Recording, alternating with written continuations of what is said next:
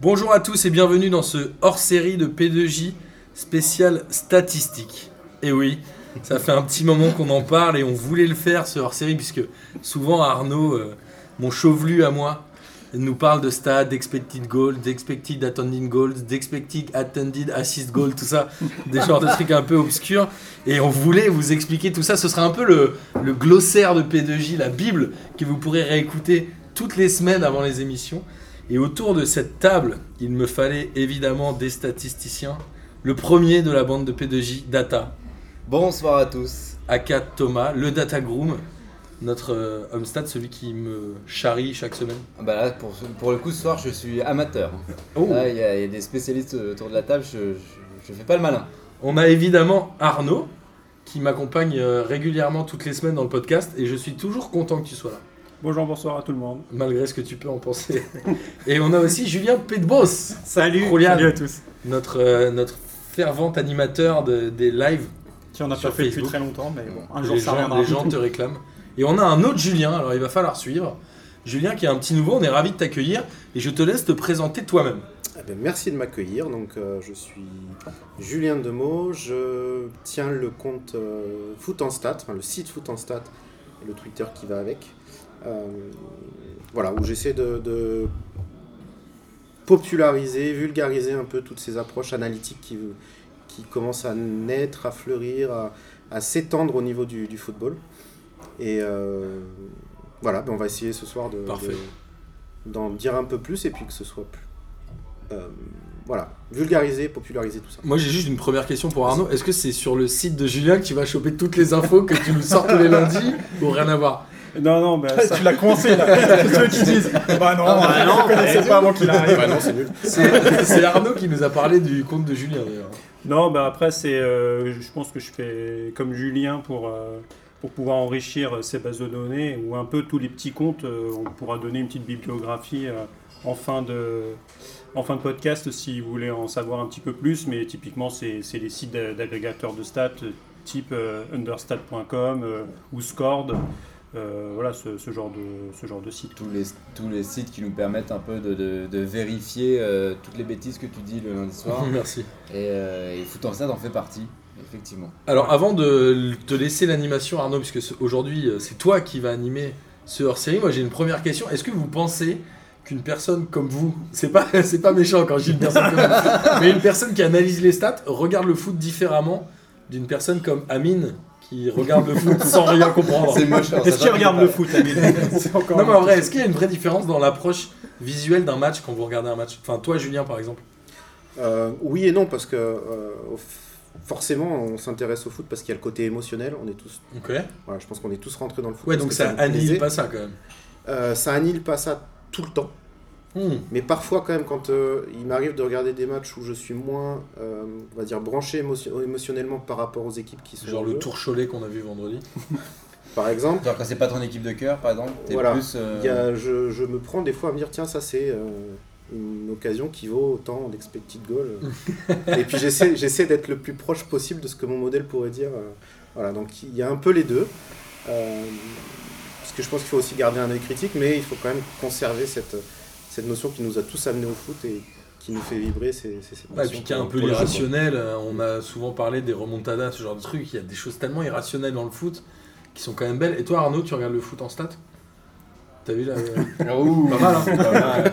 Ça s'appelle du Place- placement de produit. Placement Ok, produit. drop de mic. Je suis payé, je suis payé pour ça, les gars. Euh, mais en fait, oui, maintenant, ça me, ça me- je me prends un petit peu, je fais, je fais pareil. Je, surtout sur les, les buts euh, qui sont marqués dans un vieux tacle glissé à 3 mètres du but. Ça, je fais, oh, celui-là, il va, être- il va peser pas mal dans le XG total du match. Donc euh, voilà, c'est ce genre de truc. Ça peut Ah, être, déjà, euh, vous m'avez perdu. Julien est venu pour troller. Ah, Et c'est toi, ça. Data? Euh, alors, pas dans le même sens, mais par exemple, il y avait une, euh, Louis Van Gaal, il demandait à ce que ses euh, défenseurs centraux soient à 16 mètres l'un de l'autre. Il a aussi montré sa tub. il a euh, aussi montré sa tête, mais il avait demandé à Prozone, par exemple, euh, qui est une des. euh, Je crois qu'on est dans un autre débat. complètement. C'est de vision du foot, mon pote. Donc il a demandé à Prozone, qui est donc euh, l'un des concurrents de Opta et qui donne des stats, il a demandé à ce que ses, euh, ses, euh, défenseurs centraux soient à 16 mètres l'un d'autre. Et j'aime bien regarder la position de certains joueurs et notamment de, de me dire, par exemple, cette, cette passe elle est considérée comme une passe réussie, mais elle n'a rien apporté. Euh, moi, je me souviens toujours de la stat de, Xavier qui disait euh, On m'a dit que j'avais réussi 144 passes, ok, mais euh, sur certaines passes, par exemple, j'avais mis mon latéral en difficulté parce qu'il était entouré de trois joueurs. La passe était considérée comme réussie, mais derrière, on a perdu la balle. Ouais, puis si tu Donc, fais, c'est pas, euh, une- c'est pas une passe réussie. tu fais fait- 150 passes réussies, mais qu'elles sont toutes en arrière à ton défenseur central qui est pas attaqué, elles Ouais, servent à rien. quoi. Et donc là, je me dis, bah là, on essaye, ils essayent tous de reproduire le, le- le fameux 4-3-3 de Barcelone, et finalement, ça ne marche pas parce qu'il faut certains types de joueurs, et les stats, dans ces cas-là, ne sont, sont inutiles, et c'est pour ça qu'il y a des, des- des sites comme Footanstat pour valoriser des, des stats autres que le nombre de passes réussies. Bah, après, tout du moins, tu te sers de- du nombre de passes réussies, des passes faites à un endroit plutôt vers l'avant, vers l'arrière, dans telle partie du jeu, est-ce qu'elles sont complétées à 20 mètres du but ou, ou avant, pour justement après aller sur des modèles qui te permettent de, de faire de, ben, de rentrer plus précisément sur, euh, sur, euh, sur l'étude du jeu. quoi. Parce que c'est ça. oui, C'est ça, parce que pour revenir aux passes, euh, tout le monde imitait le Barcelone de, de- de Guardiola. Le moment- un que j'apprécie énormément, tu sais on toutes les équipes font pareil, et finalement, on s'emmerde. Ouais, la fameuse possession en U. C'est où tu pars sur, euh, sur ton latéral et ça revient et ça, et ça fait un U de l'autre Et côté. ton gardien. T'en as parlé lundi euh, de Géné- à part- propos de Genesio d'ailleurs. Du U, il y a quelqu'un qui a dit ça. Je savais même pas ce que c'était. Pardon. Et, et du coup, donc, donc genre le- les, les stats que, euh, que donne Footanstat, par exemple, permettent de mettre en avant les passes qui cassent les lignes, qui sont vraiment des passes utiles, et pas les fameuses passes en arrière, etc. Alors vous, vous commencez à introduire un- une notion qui est très importante justement dans tout ce qui est analyse euh, statistique, euh, analytique dans le foot, c'est le contexte. Ouais. Il, faut, il faut que ce, ce genre de- de- d'informations réponde à une question. Et souvent, dans, dans la façon dont les, dont les stats sont présentés aujourd'hui à la télé, il n'y a pas de question derrière, c'est juste je te balance un chiffre, le nombre de passes réussies, euh, euh, le nombre de La tirs, possession. voilà, la possession. Euh, les équipes ont un plan de jeu, ont des volontés spécifiques qui changent en fonction des équipes, et forcément, eux le savent. Et quand, euh, quand on va faire des, quand on va faire des an- à l'intérieur des clubs, quand ils vont faire des analyses, c'est pour répondre à ces questions. Nous, on ne peut que euh, Répondre à des questions finalement. alors, il faut- il faut essayer de répondre à Ouais. des questions, mais on ne peut pas forcément être. On n'est pas à l'intérieur des clubs, on ne peut que euh, faire une hypothèse sur ce qu'ils ont voulu faire et essayer d'y répondre par, par, nos, par nos chiffres. Ou, euh, mais c'est très important de comprendre que euh, voilà, les chiffres sans contexte, Oui, Ouais. vrai. ça sert à rien. Oui, de dire le mec il a couru 14 km. Voilà. On S'il a pas- pas à Ben Arfa, ça c'est sûr. Mais... S'il a couru 14 km entre les 6 mètres et sa ligne de touche en faisant des allers-retours euh, et qu'il n'a pas touché une fois le ballon, ok, il a, coutu- il a couru 14 km. mais aucun intérêt. Et il s'est fait recruter par. euh, Est-ce qu'aujourd'hui, globalement, euh, globalement, dans le traitement que sont des statistiques à la télé, dans les médias, des choses comme ça, vous estimez qu'on est dans la recherche de contextualisation des statistiques ou justement c'est fait de manière, euh, c'est fait de manière insuffisante encore aujourd'hui? Euh, moi, je dirais non, mais euh, aller, aussi, aller plus loin dans ce qui est fait aujourd'hui, il faut aussi trouver la cible, trouver le. le- Il faut qu'il y ait une réponse en face, il faut qu'il y ait une demande pour, pour, pour ce genre de choses. Et je pense que Est-ce la, qu'elle est là cette demande? et je pense que la demande est très minime aujourd'hui Mm. Euh, par, rapport à, par rapport à ce genre de choses. Euh, Pourquoi? Parce qu'on est au début, c'est-à-dire que les gens commencent, ou en tout cas il y a des niveaux, il y a des clubs qui doivent être beaucoup plus loin dans l'utilisation des stats, et d'autres qui sont vraiment aux prémices. Est-ce que c'est en fonction du niveau Euh, du club Après, De il y a la division, Là, tu parles, là, on parle de deux choses différentes. Toi, Ouais. tu parles du club, de l'analyse, de la manière dont les Non, clubs analysent les que- datas pour, euh, La- pour améliorer leur performance et le traitement à côté médiatique pour le grand public, Mm. qui sont deux choses. Ouais, qui a sont deux choses différents, différentes. évidemment. deux choses différentes, mais qui suivent un peu la même tendance. Euh, et je pense qu'il y a énormément de, de culture derrière ça. C'est-à-dire que les anglo-saxons sont très pragmatiques, on le sait, et ils ont en avance sur nous latins dans tous ces sujets. Il y a l'inspiration NBA peut-être un peu aussi. Alors, Ouais. il y a les Américains, mais il y a les Anglais. Il faut savoir qu'aujourd'hui, en Première Ligue et en Ligue 1, il y a les 40, les 40 et quelques clubs, 90%, 95% ont un service de, de data analyse euh, et travaillent sur, sur, ce, sur ce genre de, su- de sujet. Ils ont aussi les moyens d'investir là-dedans. Euh, ce que les clubs de Ligue 1, pour ne prendre que cet exemple, n'ont pas. On n'a pas les mêmes droits télé, on n'a pas les mêmes recettes euh, guichets. Oui, on rappelle que le dernier de Ligue de Première Ligue gagne au- autant que le premier de Ligue 1 en droit télé, je crois. Même Euh, peut-être oui, plus. même d'ailleurs. Peut-être Voilà. même plus maintenant. Donc ce côté pragmatique qui fait qu'ils sont friands de ces données objectives, de savoir comment on peut rajouter euh, 2-3% de- de- d'éléments dans la prise de décision au quotidien à l'intérieur du club plus cette capacité financière fait qu'ils sont en avance sur nous. Euh, mais aujourd'hui, le foot professionnel, je pense, ne peut plus s'en passer à l'intérieur des clubs. Il faut réduire le hasard au maximum. Il y a tellement de, sommes en jeu. Aujourd'hui, un club euh, de- de Ligue 1 qui ne veut pas descendre, ça entraîne des licenciements, une réduction budgétaire, etc. Donc l'objectif, c'est de réduire le hasard au maximum. Et comment on réduit le hasard? C'est avec les stats. Avoir de plus. Alors, Pas je dirais pas que Pas les stats, Pas que. mais avoir Non, le plus d'insight, le plus d'informations Ouais. possible pour prendre ta décision. Ouais. Je pense que c'est ça. Et les stats en font partie. Mm. Comme l'analyse vidéo, comme le ressenti de, de, de, de- de coachs qui sont euh, très haut, qui sont qualifiés, euh, ça fait partie. Quand je- tout à l'heure je parlais de culture, euh, au niveau grand public aussi, le- les anglo-saxons sont beaucoup plus friands de, de betting, de paris, je pense. Ah, il y a ça aussi, ouais, c'est Ça. Et ça, ça aussi, c'est un levier qui est très important dans la, dans la démarche d'aller chercher de l'information, de l'insight pour pouvoir parier correctement. Et je pense que c'est ça qui a plus euh, popularisé cette approche analytique euh, chez les Anglais, chez les- moins chez les Américains, le côté betting, parce qu'ils sont ils sont un peu moins là-dedans, mais en tout cas chez les Anglais, euh, c'est quelque chose qui est très important et Oui, ils cherchent aussi des insights pour pouvoir parier sur un peu. C'est ça qu'il n'y avait même pas que dans le foot, parce qu'il parlait de Woodward à l'é- à l'époque euh, pour la victoire de l'Angleterre En 2003, En, 2003, Coupe du monde c'était ça. Ouais. Ils analysaient, euh, et ça, ils sont- ça a été les premiers à mettre du, du- vraiment du jeu de position, à faire des mecs surdimensionnés, bodybuildés, pour pouvoir euh, mettre en, en place ce jeu-là. C'était la deuxième victoire de Prozone. La première, c'était le triplé de Manchester United en 99. Ils étaient les seuls à utiliser euh, Exact. Prozone. Et Exact. grâce à eux. euh, voilà. Et 2003, c'était la deuxième victoire parce que c'est la première fois que l'Angleterre a donc été championne du monde. Euh, la Clive. Woodward avait utilisé euh, pour sélectionner ses joueurs euh, le fameux Pas en foot. hein. En rugby. Non, je précise. Ah. En 2003, il n'y a pas eu de Coupe du Non, il y a- Sinon, moi, je te tweet demain. et On n'a pas gagné la Coupe des Confédérations en 2003 Non, mais Il y est-ce qu'aujourd'hui, est-ce qu'aujourd'hui, finalement, l'utilisation des stats, c'est un, un peu le, le choix du pauvre De dire si tu t'arrêtes à ça, c'est des gens qui font des mauvais recrutements. Parce qu'il y a forcément une part d'humain et d'adaptabilité dans un vestiaire qui est fondamentale dans le football, non? Sur, les scouts, tu en as de moins en moins. Tu as même des logiciels, Data Scout ou ce genre de choses, euh, qui sont utilisés par certains recruteurs pour euh, Enfin, minimiser- J'imagine euh, data Pour- en scout, ça me pour- fait flipper. Toujours ouais. Ça peur. Non, non. Ah, Non, moi, je crois que c'était le scout, euh, la petite moto, moi. ça, Non, non, mais c'est surtout parce que les, les clubs ont parfois pas assez de budget pour avoir des recruteurs partout en Europe. Donc, quand tu as une base de données qui est de, enfin, via ton, euh, ton logiciel, ça quand même, ça- il y a une réduction des coûts qui est énorme. Alors le piège, c'est, enfin, j'abordais un peu ce sujet un peu plus tôt. Le piège, c'est de penser que c'est un, outil qui fait tout à lui tout seul. Ouais, Grave. évidemment. Ça doit encore une fois s'intégrer dans un processus de décision au sein du club. manager, quoi. Exactement. Si, c'est- si, si tu fais ça sur les 3 matchs où le gars est en top, alors que les 20 matchs il est nul, effectivement, les stats ça sert à rien. il y a ça. Euh, si c'est un outil intégré au sein de ton processus de décision, c'est super. Je m'explique. Un petit club, forcément, il aura moins la capacité d'avoir un réseau de recrutement euh, avec euh, 50 scouts Évidemment. euh, partout.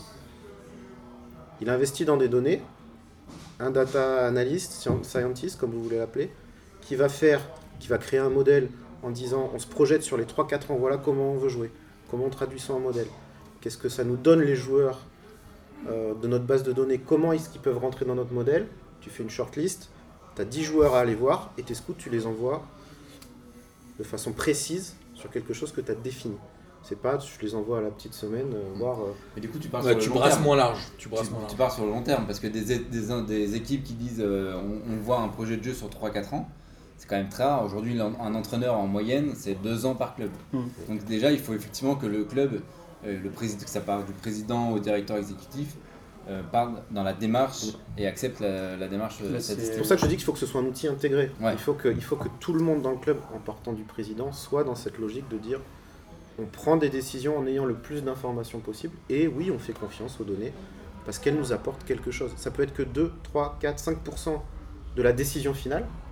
Parce que ça fera, il ne faut pas, faut pas euh, se poser euh, à 100% là-dessus. Comme a pu faire un peu euh, justement Arsenal avec, euh, avec DNA, où ils, ont, euh, ils, avaient recruté euh, Flamini sur le nombre de kilomètres qui, courait. Euh, Gratuit en plus. Salaud, il avait pas. Il avait pas, il avait pas... Non, excusez-moi. En fait, ça Quand c'est un Marseillais, il, D'après il avait toi- pas prolongé, il était parti D'après toi. Julien, ça permet de. Un Rabiot, quoi. Quand tu es un Ouais. club qui a moins de moyens, ça permet au moins de cibler un certain nombre de joueurs pour aller plus efficacement dans le scoutisme et d'aller le repérer. Et en fait, c'est, tu dois pas te baser que là-dessus. Tu cibles le peut-être scouting, plus hein, facilement. Scouting, ouais. Non, parce que le scoutisme, c'est un rapport avec data. ça se voit que t'es jamais allé au fond des bois faire des toilettes en bout de chambre. hein. Écoute, euh, Moi j'ai pas eu ce plaisir. Ouais, alors là, c'est l'exemple sur le recrutement, mais même un gros club a intérêt à investir là-dessus parce que tu, tu, tu ne peux pas, je pense, aujourd'hui, ne rester que sur le ressenti de ton coach principal euh, qui va retenir, je crois que les études montraient qu'il retient euh, 20-25% de ce qui s'est réellement passé dans un match. Ce qui est pas illogique. Non, non, c'est la capacité humaine à plus ou moins retenir. euh.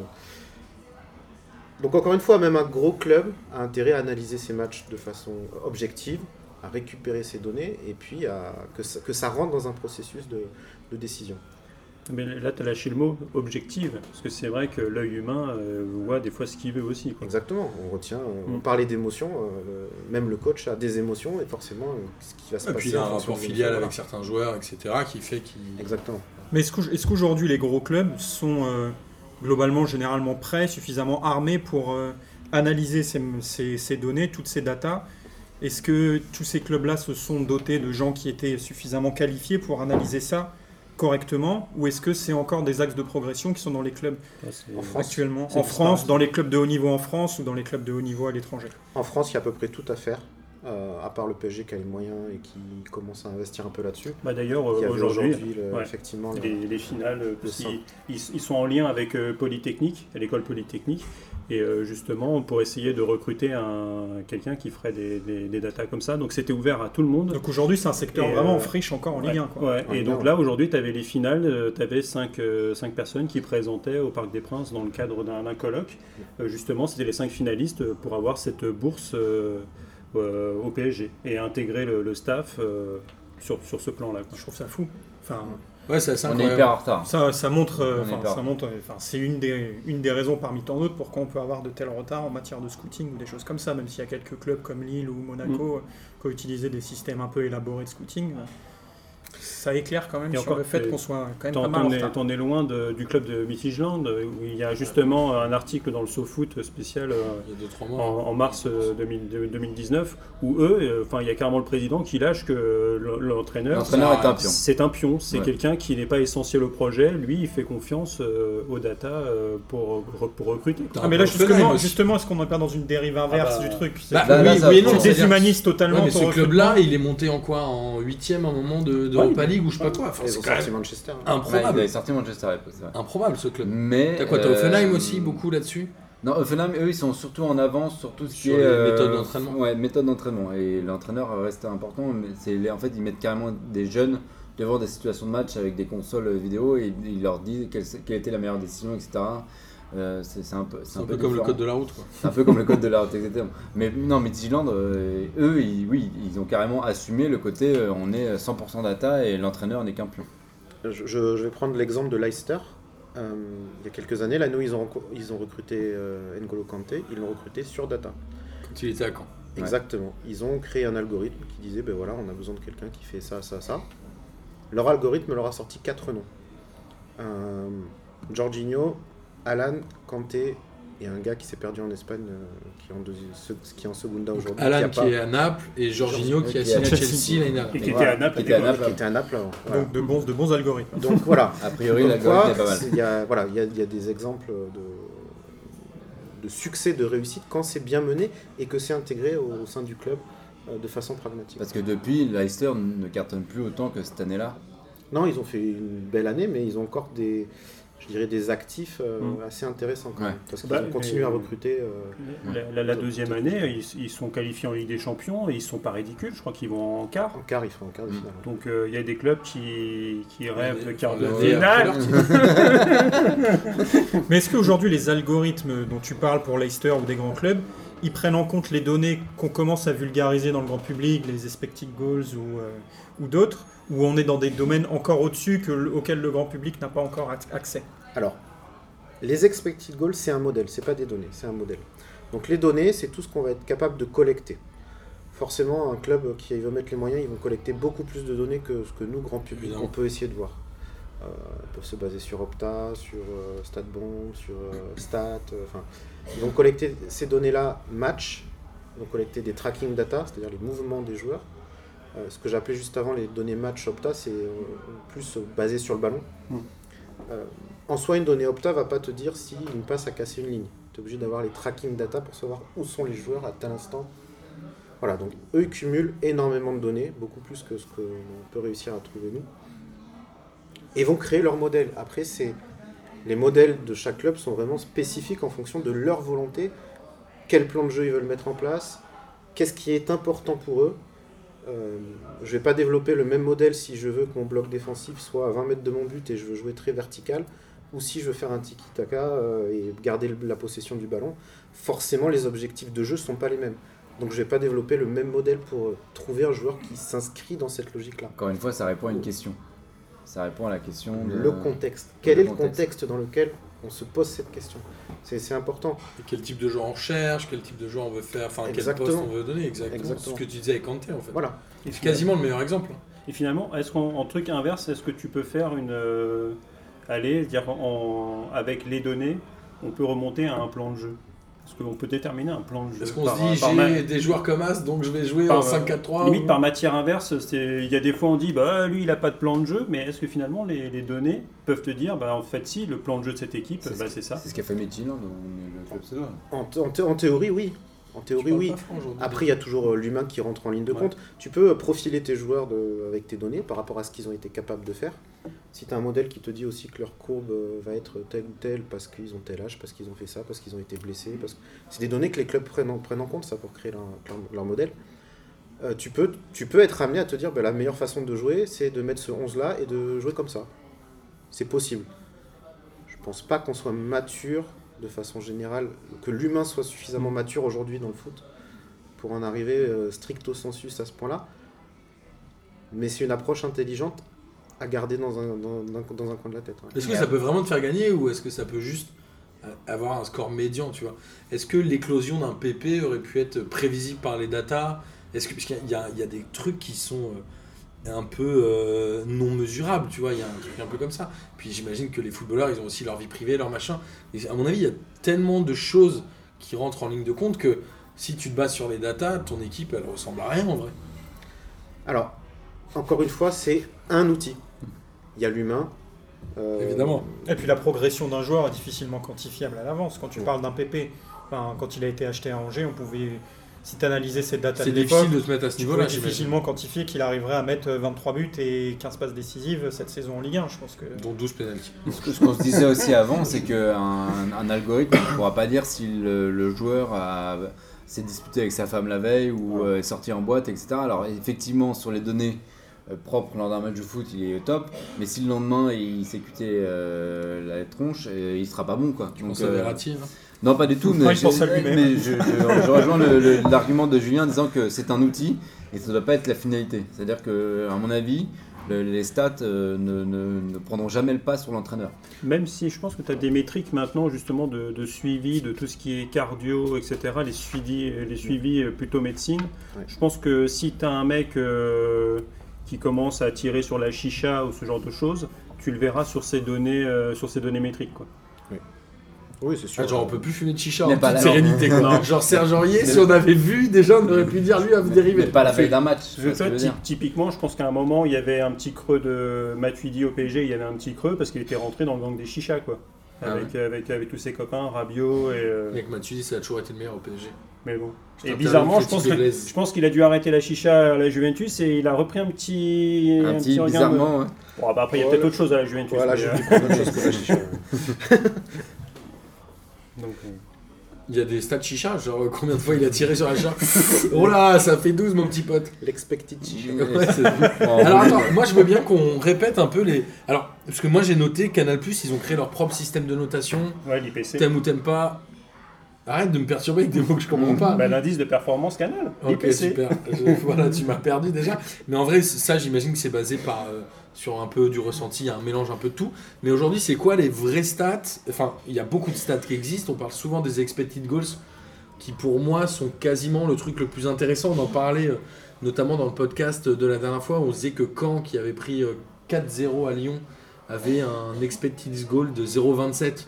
Donc tu dis, ouais, ok, comment tu veux marquer quand potentiellement tu mets un quart de but Donc en plus, quand tu as Crivelli devant, ouais, globalement, non, mais globalement, tu marques pas. Donc ce- ce- cette stat-là, pour moi, elle est hyper intéressante. C'est à peu près la seule que j'estime aujourd'hui euh, parlante et suffisante. Et tu en as cité d'autres d'ailleurs la dernière fois, Arnaud, les expected goals attending, euh, attending euh, in defense. Ou Non, c'était ouais, pour, euh, pour justement expliquer. euh, J'avais parlé des expected points, mais plutôt ça. après coup. Euh, donc, euh, Et chier le gang des Rennais parce donc, qu'ils euh, sont là, ouais, on a fait une saison charmée, en fait, ils ont fait une saison Donc post-match, mais justement pour, euh, pour aller dans leur sens, en disant que eux, ils ont un ressenti en regardant les matchs, de, en passant de Sabri Lamouchi à Julien Stéphan, ils, voient que ça, que ça joue, ça joue mieux, etc. Mais ça se traduisait pas forcément dans les résultats. Et avec les expect points post, post-match, bah, ils se rendaient compte, euh, bah, on se rend compte, oui, il ils, sous-performaient ni- niveau points. Avec Donc, Sabristi ou avec euh, Julien Stéphane? Avec Julien Stéphan, justement, sur, sur la période euh, où ça allait un petit peu moins bien, parce que quand il est arrivé, c'était pas mal, et depuis finalement euh, mi-mars, il y avait un gros, un gros creux, et que normalement, il devait être à une dizaine de points. Mais est-ce que l'expected points prend en compte l'équipe adverse Forcément, En- c'est quoi? C'est un ratio par rapport à son expected goals à elle? C'est-à-dire que si toi tu gagnes un 0 mais que tu as eu 1 en expected goals et l'autre 3, c'est que tu as surperformé, j'imagine Alors, Je sais pas, je sais pas trop comment c'est calculé. Mais Mais justement, Julien, il a, fait, il a fait un truc sur. euh, Alors une, un- une- une méthode, euh, alors les, les expected points, on va, on, va, on va parler des expected points après match.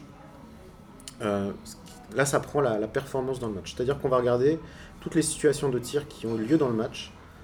Euh, chaque situation est valorisée donc, par les expected goals cette fois-ci, c'est-à-dire que c'est une mesure qui va entre 0 et 1. 0, c'est on est absolument sûr que ça peut pas être marqué. 1, on est absolument sûr que c'est un but. Et un penalty, c'est quoi 0,75 j'imagine Voilà, C'est à peu près le taux de 75 et réussite. 80, exactement. Ça dépend des, des- certains modèles, mais c'est entre 75 et 80. Et du joueur, j'imagine, par rapport à ça. Bah, le joueur ne rentre pas en, en ligne de compte encore. Ah oui, d'accord. Voilà. C'est-à-dire que ça soit tiré par Messi, Neymar, où c'est pratiquement du 1, ou tiré par Mbappé, où en ce moment c'est plutôt 0,4. Donc, euh, Ou Gradel, qui est Ou Gradel. Alors Gradel, il a fois, 0,5. voilà, c'est aussi, aussi la, la- comment dire, la sensibilité de la- des personnes qui vont créer les modèles. Et tout a été testé. Est-ce qu'on rentre, en- est-ce qu'on met le joueur en ligne de compte, sa capacité à faire mieux que les autres ou pas, etc. Ou est-ce qu'on crée un modèle qui nous donne une valeur de comparaison, une valeur médiane, euh, moyenne de comparaison à, euh, au reste du monde, quoi. Savoir s'il se place au-dessus ou en dessous du joueur moyen. entre. Parce que les Anglais, par exemple, en finale de- ou en, à chaque fois en quart de finale, demi-finale, ils sont nuls en penalty. Ouais, ou sinon, Donc, un euh, coup franc de Messi à 30 mètres vaut plus en expected goals qu'un penalty de Maxime Gradel. Quoi. Mais ça, et là, tu te dis, wow, là, il y a un Bah, problème. c'est sûr que ouais, tu as, Messi ou Di Maria qui s'avance pour frapper un coup franc, euh, ça marchera mieux ouais, que, que Crivelli. Quoi. Et donc, les expected points. Donc je reviens sur les expected points. Donc on va regarder sur le- le- le, Après ce match. que les équipes ont réellement créé pendant le match. On va valoriser chacun de leurs tirs euh, par des expected goals. Et une fois qu'on a valorisé ça, on va euh, simuler le match 5, 10 000 fois en fonction de, ce que les analystes veulent faire, en fonction des modèles qui sont, créés. Et puis on va dire, ben, sur ces 5000 simulations, euh, telle équipe aurait gagné tant de fois, il y aurait eu match nul tant de fois, et l'autre équipe aurait gagné tant de fois. Et ça nous donne une valeur attendue de la distribution des points, qui aurait pris les 3 points sur ces 5000 simulations. Donc on va prendre ben, l'équipe A, elle a gagné euh, 30% du temps, x 3 plus le point du match nul. Ça lui fait 2,54 expected points. C'est complexe. C'est les points attendus par leur performance si on avait joué ce match. Si on avait rejoué le même match exactement, euh, un nombre de fois en quelques Alors, du coup, à là, quoi ça, à quoi ça J'imagine Stéphane non, Guy oui. dire ça pendant un match de football, Oui, c'est- non. ça m'a fait zapper. Euh, C'est pour ça qu'il faut. C'est vrai qu'il y a le public qui doit être un peu Et du- formé dessus. Ouais, c'est ça, ça doit être que- euh, vulgarisé, mais surtout, euh, en fait, faut, la question suivante, c'est à quoi ça sert Et quel est l'outil Alors maintenant, à quoi ça sert C'est ça sert à, à- à répondre à la question est-ce que nos résultats sont en ligne avec notre performance sur le terrain? Ou est-ce qu'on est biaisé par le fait de gagner alors qu'on joue très mal, qu'on s'expose beaucoup ouais. et qu'on crée très peu d'occasions Oui, d'accord, ça veut dire, par exemple, il faut faire des changements l'année prochaine. On a été très bon cette année, mais on sait que c'est un peu bancal, il va falloir recruter dans certains secteurs de jeu parce que euh, on a surperformé cette année. Quoi. C'est très simple, mais on sait que sur le long terme, et, et- et tout, tout- tout, euh, amateur de football va le comprendre, sur le long terme, l'équipe qui gagne, c'est celle qui crée le plus d'occasions, de qualité, et celle qui s'expose le moins défensivement. Ouais. Donc forcément, c'est ce qu'on va regarder, et on va dire, ben ouais, ok, cette équipe, elle vient de faire 5 victoires de suite, Sauf que sur ses expected goals, elle est toujours en déficit.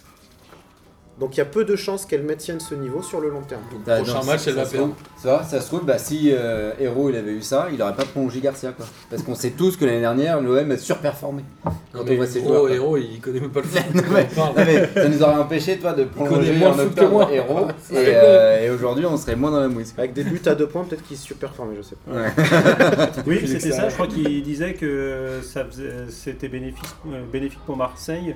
Ils gagnaient 4 ou 5 points à l'époque où ça avait été fait et qu'ils ils arrivaient grosso merdo sur le podium. Quoi. Avec des buts Voilà. depuis l'extérieur de la surface. qui, Ouais. euh, qui, comme en NBA. euh, Je pense que si les buts de Caen étaient, étaient les seuls qui comptaient sur toute la saison, ils seraient champions cette année. Mais ceci dit, est-ce que c'est pas une évolution du foot vers laquelle on va aller d'avoir des buts qui plus loin valent plus comme au basket? Bah, bah, presque en fait, tu, C'est une vraie question. Hein. Et, euh, et ça pourrait être une évolution comme euh, à l'époque, un jour, euh, on a décidé que le gardien n'avait plus le droit de prendre le ballon à la main sur, euh, sur des, des passes en retrait. Pire, on a mis le VAR. Non, pardon.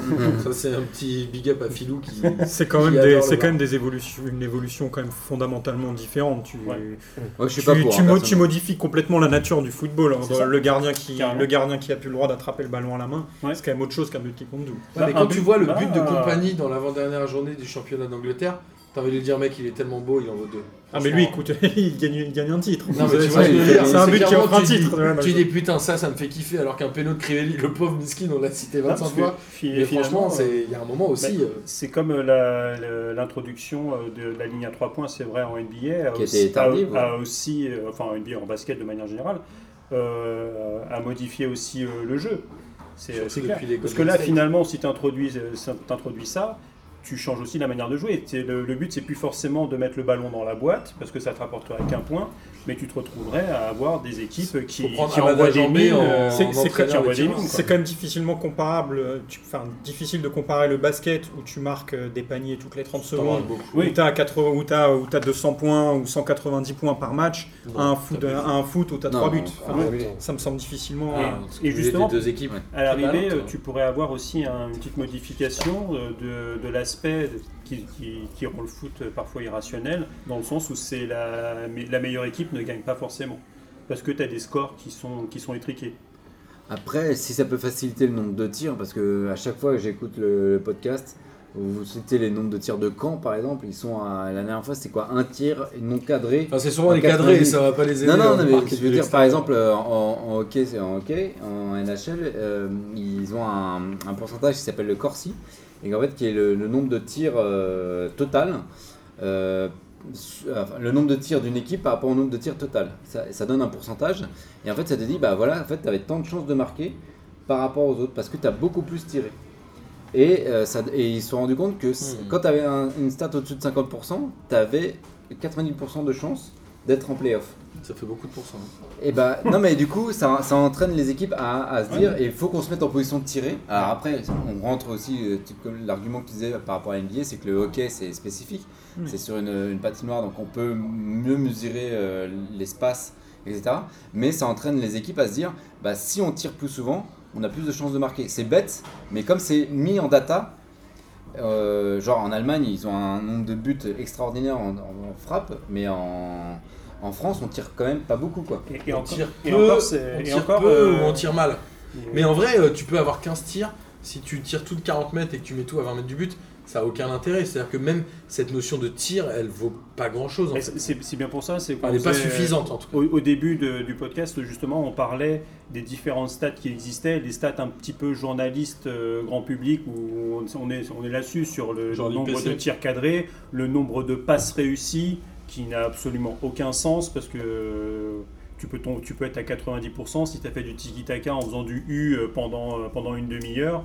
euh, tu finis, euh, euh, je sais plus c'est quel match de Paris il n'y a pas longtemps où tu avais, Verratti à 140 ballons, Bah, Paredes à, c'était 100 à à 130. Angers, t'avais les trois du milieu qui dépassaient la centaine de ballons. Verratti, il avait 100 ballons à la limite à la mi-temps. Est-ce que euh, on utilise, ces, enfin, est-ce que ces stats sont utilisés pour l'instant plus mises en valeur que les autres par entre guillemets flemme journalistique parce que c'est plus facile ou parce que on est dans Manque on de est- recul et manque d'analyse bah, aussi. ou parce que si on arrivait dans des stats beaucoup trop pointus, on serait plus du tout dans une cible, dans la cible du grand public et on perdrait des gens. Est-ce que, euh, voilà, est-ce que le, cette mise en valeur de stats que vous estimez, euh, spécialiste de data, peut-être insuffisante, est-ce qu'elle répond pas juste à la, à la demande du grand public, à la capacité du grand public à comprendre ces datas Peut-être aussi. Mais tu vas même un peu plus loin, c'est est-ce que le public euh, veut... Est-ce que le euh, public a envie de data? C'est-à-dire que par exemple, sur- on, on parlait des... des De des- data, lui, non. Non. De data, je pense. Mais on parlait des, on parlait des podcasts. C'est vrai que tu vois, euh, la ligne éditoriale de P2J, c'est euh, c'est des gens qui vont parler aussi sur leur ressenti, etc. Ta data et moi, on va amener des, un peu plus de, bah, de, da- de data, Mais justement. on le fait Mais après d'ailleurs. Mais, par- mais en même temps, ça revient, ça revient à ce que disait Julien, c'est que c'est euh, c'est un outil en plus. Ouais. c'est pas une, c'est pas une Et d'ailleurs, on le fait en général après. Ouais. C'est-à-dire qu'on on essaie de pas en mettre trop pendant l'émission parce qu'on veut laisser effectivement l'émotion d'abord Mm. parler un peu.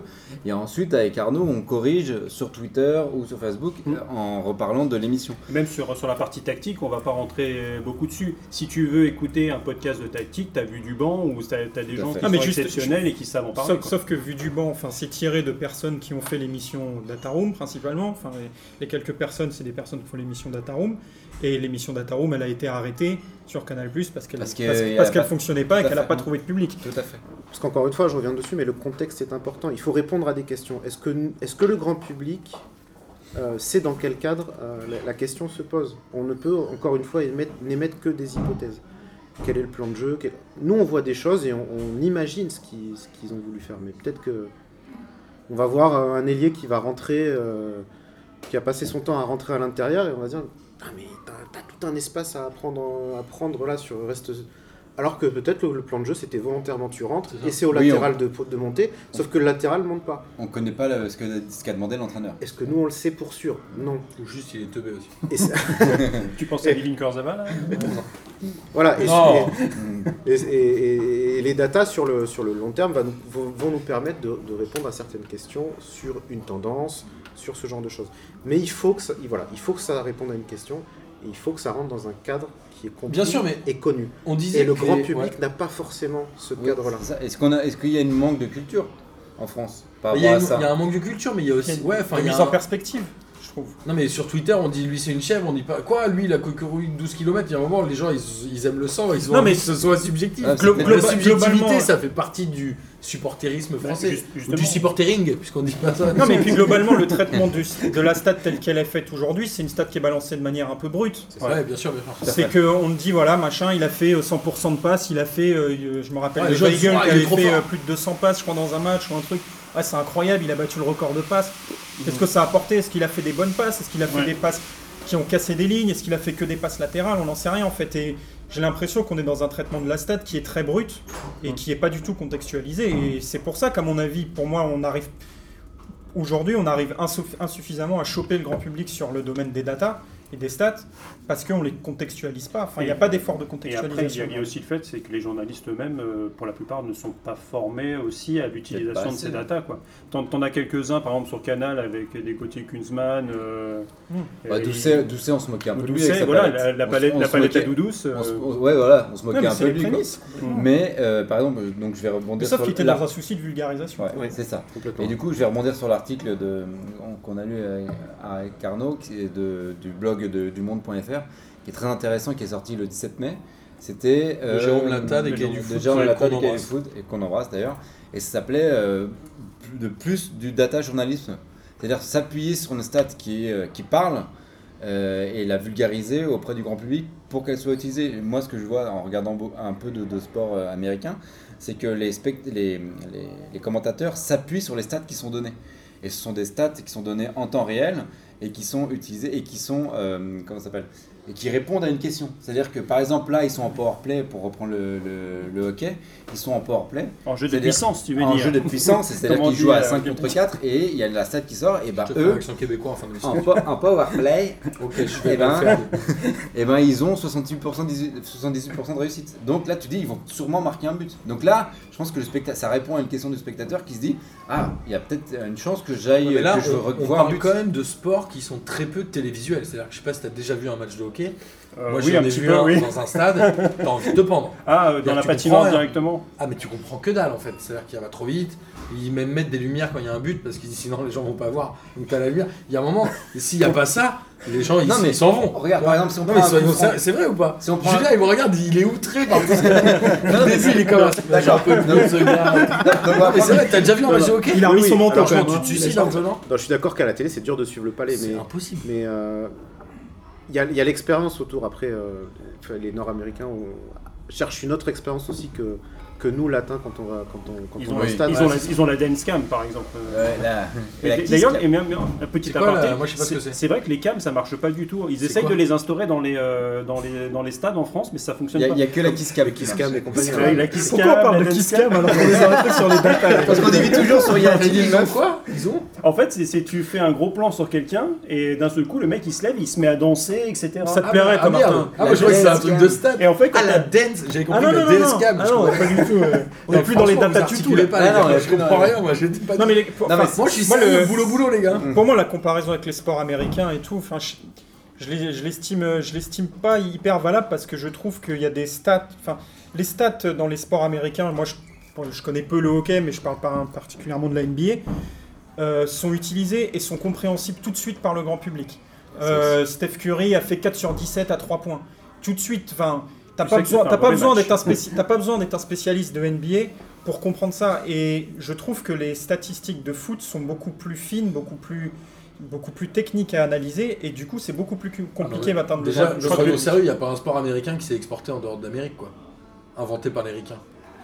Euh, ouais, ouais, ou alors c'est vraiment à la marge, tu prends le baseball. Il y a le flash de la Courneuve quand même qui joue. Ouais. Ouais. Non, Ah, mais T'as déjà vu des équipes de football américain en France Il y a euh, les ragondins de la Courneuve ou un truc comme ça. Non, mais. Les flashs de la Non, mais en vrai, ça sert à rien. Non, mais pour le coup, genre, les, Non, mais par les exemple, ricains, ils ont juste habillé des sports qu'ils ont inventés en disant c'est le meilleur sport du monde. En fait, c'est de la Ouais, les, ils vont les- pouvoir- non, mais les coups de pied arrêtés, par exemple. Les coups de pied arrêtés, quand tu regardes le reportage sur l'équipe de France pendant la Coupe du Monde, tu voyais sur le tableau, tu avais un nombre de, de, de- de schémas de coups de pied arrêtés où ils disaient alors attention, il y a tant de coups francs qui seront tirés comme ça. En général, les Uruguayens, par exemple, ils sont plutôt bons au deuxième poteau. Et aussi, Et attention, donc, on parle de sport qui joue en phase arrêtée aussi, ou bah, en position d'attaque ou de défense, c'est très différent. Quand même. on, on revient sur le fait de minimiser le hasard. C'est-à-dire que la stat euh, nous permet de dire attention sur les phases arrêtées, donc qui sont des phases spécifiques où on peut donner effectivement des tips.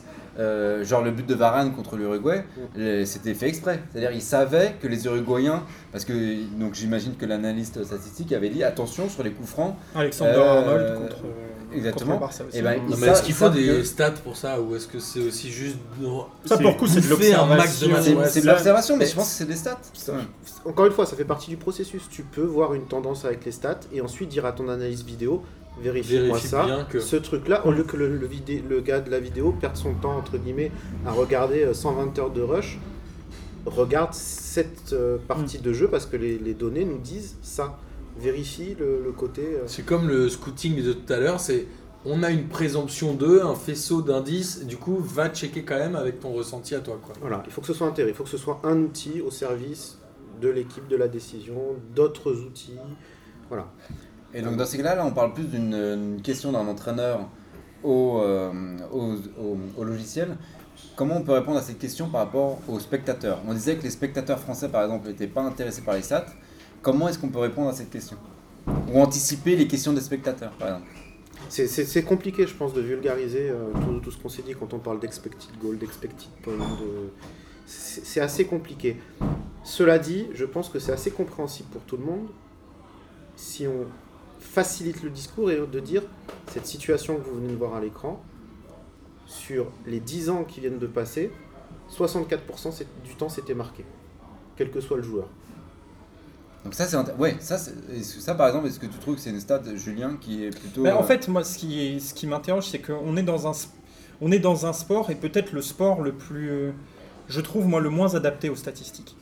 C'est que euh, on, on est très, euh, c'est un sport très imparfait le football. C'est vrai. Et, Et euh, c'est là-dessus que ça, ça cartonne. voilà, en NBA, un mec qui, un mec qui foire, qui a l'habitude de foirer ses lancers francs, bah tu sais qu'a priori son lancer franc il va le foirer. Et euh, alors que, alors qu'en foot, on est dans des trucs beaucoup plus imparfaits. Donc ça me semble, c'est difficile. Je trouve ça plus difficile d'établir des vérités statistiques sur ce qui va se passer dans un match de football que dans un match de basket ou dans un autre ou dans autre chose. Ce que les mathématiques aiment de façon générale, puisqu'on parle ici d'approche mathématique, hein, de scientifique, c'est euh, d'avoir beaucoup, beaucoup d'itérations. Plus on a d'itérations et plus, on peut- plus le- les modèles vont être fins, etc. Au basket, ça score beaucoup. Au hockey, ça, sport, ça score quand même Plus qu'au foot. plus qu'au foot. Euh, Mais on le voit au, au baseball, les situations qui sont analysées euh, apparaissent Ah, énormément. plus. Je pense que c'est le top le baseball. Je Voilà. pense qu'il y a tellement de phases Ah non, arrêtées. mais euh, euh, c'est clair. Euh, non le foot américain, Foot- ouais, c'est les le deux. nombre de Mais le baseball, voilà. oui, c'est mon C'est répété, c'est répété, c'est répété. Ah, c'est une question de culture aussi, pour le coup. on Sur revient 90 sur ça. minutes de- de- d'un match de foot, en moyenne, c'est euh, 2,3 buts. Donc c'est compliqué à partir de là. Euh, d'a- d'avoir des, des modèles qui sont, euh, qui sont fins, qui sont, qui sont bons, qui, qui- et, puis, et que ça parle en plus.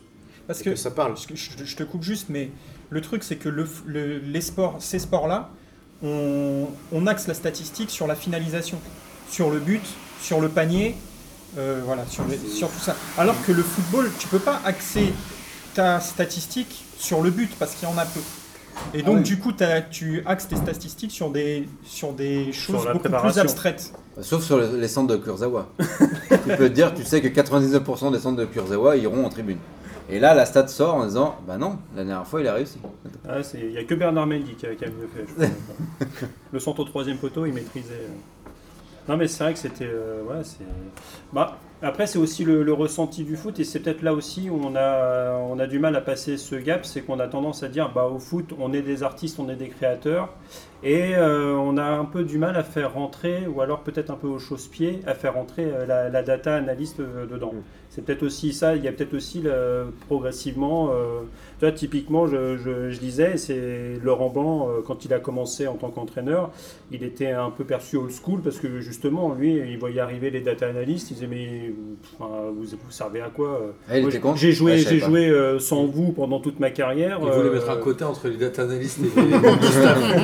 Il y, a, il y a un autre phénomène aussi qui n'est qui pas lié que à Laurent Blanc, qu'on retrouve assez dans, chez les coachs en, en Ligue 1 notamment, c'est qu'ils ont, ils acceptent pas trop que quelqu'un d'extérieur, pas lié au football, vienne leur dire T'as peut-être pas vu ça, euh, peut-être que j'essaie quelque chose de mieux que toi, etc.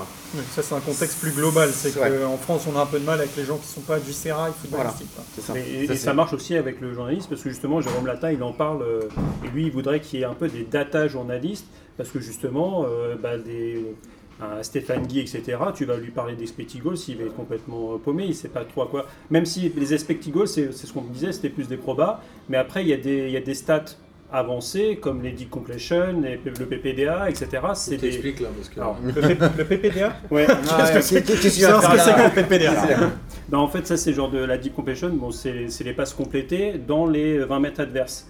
C'est à savoir justement si tu as réussi à aller dans la surface. Si tu as bien- fait une passe dans la surface, si quelqu'un a réussi à la récupérer, et finalement, est-ce que tu t'es mis en position de, de shoot après? Les passes clés, ça aussi, c'est. Qu'a priori, font peu les défenseurs centraux, par exemple. Ouais, une, une passe clé, par exemple, c'est une passe avant un tir. Donc, euh, si tu as réussi beaucoup de passes clés, c'est qu'au moins tu t'es mis en position euh, de tir et que tu as tiré derrière. Par exemple, un- ton.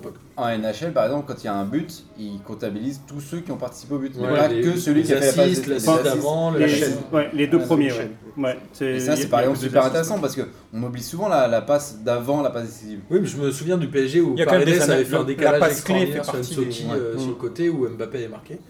Globalement, la passe de Paredes n'a jamais dû apparaître dans les stats alors qu'elle a vraiment cassé la ligne, elle a permis à Insoki. Bah, le, le dernier match, euh, le but de, de Cavani, où c'est euh, Paredes justement qui envoie dans le trou Meunier, Meunier qui, euh, qui centre, euh, non, le Di. Maria, pardon, et qui centre et qui, euh, et qui trouve Cavani qui met le pied. Alors quoi. que l'action clé, c'est la passe de Meunier. Ouais.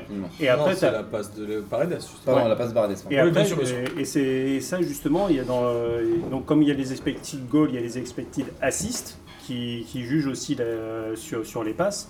Et euh, justement après, il y a comment tu prends en compte ou les passes clés. Euh, il y a la passe clé où c'est vraiment le centre euh, qui, est vraiment l'acte fondateur du but. Ou alors il y a des fois, ça est compté comme une, comme une passe décisive. Je t'ai décalé de 3 mètres.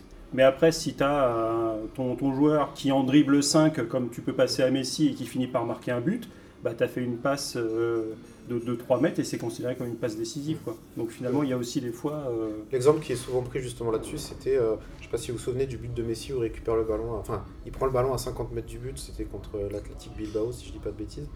Il doit dribbler, euh, il doit dribbler Aussi, 5 ou 6 joueurs et puis il va piquer le ballon au-dessus du gardien et il marque le but. Dani Alves qui lui fait la passe à 50 mètres du but, une passe décalée euh, sur le côté, euh, une passe de 3 mètres, a une passe décisive ce jour-là. Non. Oui, c'est comptabilisé, comptabilisé comme une passe décisive. D'un point de vue performance, d'un point de vue valeur, c'est une passe normale. C'est pas un- Oui, c'est ça. Donc c'est pour ça, voilà. les- les- On en revient aux tirs cadrés qui valent, qui veulent pas dire grand-chose. Les passes décisives, ça veut pas dire grand-chose parce que tu dépends de l'autre, de la personne à qui tu fais la passe. Et parfois de la méperformance des adversaires Voilà. aussi. Enfin, il y a plein Voilà. de trucs. Ou, ou- ou de la passe, tu fais une belle passe, mais si tu as une t'as Crivelli qui va la mettre à côté. Arrête de parler J'ai pas osé. J'ai pensé, j'ai pas osé. Il nous écoute Ouais, en plus. Ouais, parce que les supporters canets vont pas nous aimer. Il n'y a plus beaucoup de supporters qui nous aiment. Non, mais ouais, et puis enfin, il y a trop de choses qui rentrent en compte. Après, euh, voilà, moi je suis un, un fervent défenseur de- du sentiment dans le football, euh, comme vous le savez. Et j'avoue, la stat m'éclaire, mais j'ai pas envie d'être noyé de stats. Enfin, c'est pas mon truc. Bah, le truc, c'est que tu, justement, tu parlais tout Après, à l'heure. de- c'est peut-être plus intéressant pour certains, mais Tu, moi, par- parlais de l'article de, de Jérôme Lata qui est, euh, qui est très intéressant et sur le fait qu'il qu'il faudrait euh, une nouvelle génération entre guillemets de journalistes, des journalistes data. Sauf que aujourd'hui, euh, j'en reviens toujours à la même chose. La question c'est est-ce que le grand public est prêt à, à une demande de data? Enfin, des journalistes data, il y en a Moi, je aujourd'hui. pense qu'il y a des vraies datas intéressantes. hein. Il y a, où je- oui, mais les journalistes data, il y en a aujourd'hui. Il y en a qui ont eu des antennes, des heures, enfin des, qui ont eu Ah, des émissions Midi, qui ont eu des c'est- émissions pour ça et qui, qui n'ont pas fonctionné, qui n'ont pas trouvé leur public à ce moment-là. Donc je, je comprends qu'il y, ait, qu'il y ait un besoin de journalisme, ça viendra. de pense, journalisme spécialisé. Bah, t'en moi, c'est moi c'est la question. Est-ce que ça viendra? Est-ce que euh, est-ce qu'on a envie Enfin, est-ce que le grand public, encore une fois, a envie de ça? Bah, faudrait, faudrait poser la question, par exemple, sur RMC Sport. euh, moi, c'est Julien Maumont. Je surkiffe, quoi. Et euh, il y a des fois, je me dis, le pauvre Julien Maumont, à côté, il commence à entendre euh, Franck Leboeuf euh, parler, ou euh, Willy Sagnol, etc. Le pauvre, il y a des fois, je me dis, il doit, il doit avoir envie de se suicider, quoi. Ouais. Et effectivement, tu fais un bon parallèle, c'est que euh, on a des gars comme Julien Momon qui sont très progressistes en- dans leur approche du football, qui utilisent la vidéo dans son cas essentiellement. C'est vrai. Ouais, C'est plutôt que la tactique Euh, que ouais. la data. Mais l'analyse vidéo, finalement, c'est un outil aussi qui est, on va en dire, un peu moins mis en, en- en porte-à-faux que les datas, C'est démocratisé à mort dans les émissions. un peu plus. Ouais, Mais ouais, mais, c'est- mais- c'est mais- visible, mais mais visible, c'est c'est ça. visible. sauf que la Mais question, cela dit, je pourrais très bien, moi, sur mon PC demain, faire, euh, faire une vidéo euh, les 15, de 15 minutes avec toutes les passes manquées de Messi et dire Messi, c'est une chèvre. Est-ce que, est que ça, en décrédibilise, ça décrédibilise l'outil? Je pourrais en- Voilà. Et la data, c'est pareil. Si c'est mal utilisé, si c'est complètement sorti du contexte, oui, ça peut paraître comme un outil qui sert à rien, qui dit rien. Mais je- je- euh, pas, pas forcément en parlant du fait que ça sert à rien. C'est utilisé de manière où ce soit ludique, pas Oui. jugé comme rébarbatif. Oui. Comme on disait, la, la vidéo, bah, tu fais une analyse vidéo, c'est visible, enfin, c'est évident, ça saute aux yeux. Et ça marche Une data- mieux. Une data, un chiffre, quelque chose, c'est beaucoup plus compliqué à rendre euh, intéressant pour le grand public. Ouais. C'est moins Bah, sexy. ouais. Après, c'est, Ouais. ça peut être utilisé, mais peut-être plus en post-traitement d'un match, pour essayer de comprendre. Dire, euh, typiquement, euh, il y a des fois, tu, tu vas avoir des matchs irrationnels comme le, le Paris-Manchester United de cette, de, de cette année, où tu Avec un assist de Kerr. Euh, c'est clair. Euh, le- Non, mais c'est pour ça, essayer de comprendre un peu ce match. Et je pense qu'il y a beaucoup de supporters qui ont eu du mal à entendre le discours de, de Tourelle, parce que Tourelle, justement, a dû avoir les chiffres, lui, dessus. Il dit ce match, il a- il- à chaque fois, il le répétait c'est pas possible. Ouais. C'est Ce match, on ne peut pas le perdre avec ce que j'ai, avec toutes les datas. Là, c'était irrationnel. C'est pour ça que c'est bien aussi que les datas ne soient qu'un outil, ne répondent qu'à une question dans un contexte précis et que le football garde euh, Bah, sinon, tu vas voir les matchs, Sinon, tu vas pas voir les matchs. c'est c'est pour ça, c'est pour ça que justement c'est peut-être hyper adapté au fonctionnement d'un club, au scouting, à la, enfin, à plein, à la, à la traitement du- d'une saison, d'une équipe, au management d'une équipe, parce que euh, ça permet de répondre à des questions, à des problèmes, et peut-être moins au grand public à la manière de, à leur manière de voir le foot, parce que j'oserais même dire, enfin Martin parlait du côté émotion, presque les gens aiment que les statistiques soient démenties en fait. Ouais, Ah oui. c'est ce que je pensais tout à l'heure. Je me disais, en fait, il y a les stats. Et en fait, le fait que le, le club, enfin, ou le- la victoire se joue contre les stats, je pense qu'il y a un côté encore Oui. plus jouissif Bah, les, de se dire, genre, les fameuses remontadas. Parce les pourcentages de chance de. Il y a ça aussi, mais On ça, c'est peut-être culturel les aussi. Ouais. Ouais, Ah. bah, peut-être, peut-être. On est content d'avoir dit, bah, il y a la stat qui est sortie juste avant le corner et en fait, on l'a quand même mis le but. Et- Enfin, D'ailleurs, est-ce que euh, ça décuple pas ton, ton plaisir Bah, dans ce cas-là quand tu surpasses la stat quand tu bah, peut-être. On en revient encore à ce côté émotionnel que procure le foot et, et on ne veut pas forcément que ce soit rationnel. Et un joueur comme Ronaldinho, euh, euh, s'il y avait eu les stats, il aurait surperformé ou il aurait sous-performé? Parce que moi, c'est un des joueurs qui m'a fait le plus rêver sur un terrain de foot. Mais je me dis que ce mec-là dû réussir des passes, mais il a dû perdre quand même beaucoup de ballons. En kilomètres tout ce par qu'il couru, tentait. il a dû. En kilomètres par couru. Il paraît qu'il était à moins 2 En boîte ou sur le terrain En boîte, il était à... Non mais tu vois, est-ce qu'un joueur comme ça aurait surperformé en stade selon vous? En expected shot. c'est- On imagine, mais Encore une fois, je pense que sur certains en modèles, shop aussi. voilà, en- en- sur certains modèles de passe ou de certains modèles qui évaluent le, le danger créé, il aurait sûrement été euh, en, haut, en, en haut de la liste. Euh, Donc il y a aussi le poste qui joue. forcément. Ton numéro 6, Non, t'as envie qu'il cavale. Non, mais le Ton joueur. numéro 9, tu t'en fous un peu plus. Euh, le- Enfin, je pense que Cristiano Ronaldo, Messi, Ronaldinho sont des joueurs qui ne sont pas quantifiables, c'est-à-dire qu'ils sortent de l'algorithme. C'est-à-dire, c'est- je pense que quand tu fais une analyse de l'équipe, tu les sors parce que t'as beau dire euh, on, on va aligner telle équipe contre Ronaldinho ou contre Ronaldo, si le mec il sort une action de dingue ou, ou Messi quand il dribble 5 joueurs, ah bah ton algorithme l'avait pas prédit, je fais bah non, mais en même temps tu savais que Alves, il a eu une prime de passe D ou pas du coup? Ah, attends, c'est impossible. Ce, ce type de Après, joueur, mais si, il y a une mettre de régularité dans ses performances qui font qu'il réponde à une, à une- enfin, il a une régularité dans ses statistiques, Ouais. j'imagine. Il court Qui sont exceptionnels, mais qui répondent à sa régularité à lui. Euh, alors, il y a plein de choses. Cristiano, il est très, il est très standard au niveau stat. Au niveau profil stat, Ouais. il n'est pas du tout au-dessus des, au-dessus des charts. Il est très, très haut niveau attendu. Sa grosse capacité, c'est le volume et d'être décisif quand ça compte. Efficace Ouais. aussi, peut-être. C'est Voilà, l'efficacité C'est quand ça compte. Spécifiquement quand ça compte. Euh, Il y a d'autres profils qui vont ressortir. Je faisais le point là, donc on a la, la Première Ligue, la Bundesliga et la Liga qui sont terminées. Je faisais un, point, un peu un point sur mes données ce week-end. Euh, Salah, 22 buts cette année. Sterling, 17 buts. Euh, en Bundesliga, Youssouf Poulsen de Leipzig, euh, 15 buts. Donc, quand même un Ok. volume de buts assez intéressant. Les... Ils finissent premier, deuxième et troisième dans leur championnat. Ils des bonnes années. Aucun de ces joueurs, sur les 54 buts que ça fait, il y en a zéro qui ont été marqués quand le score était à égalité ou quand l'équipe perdait.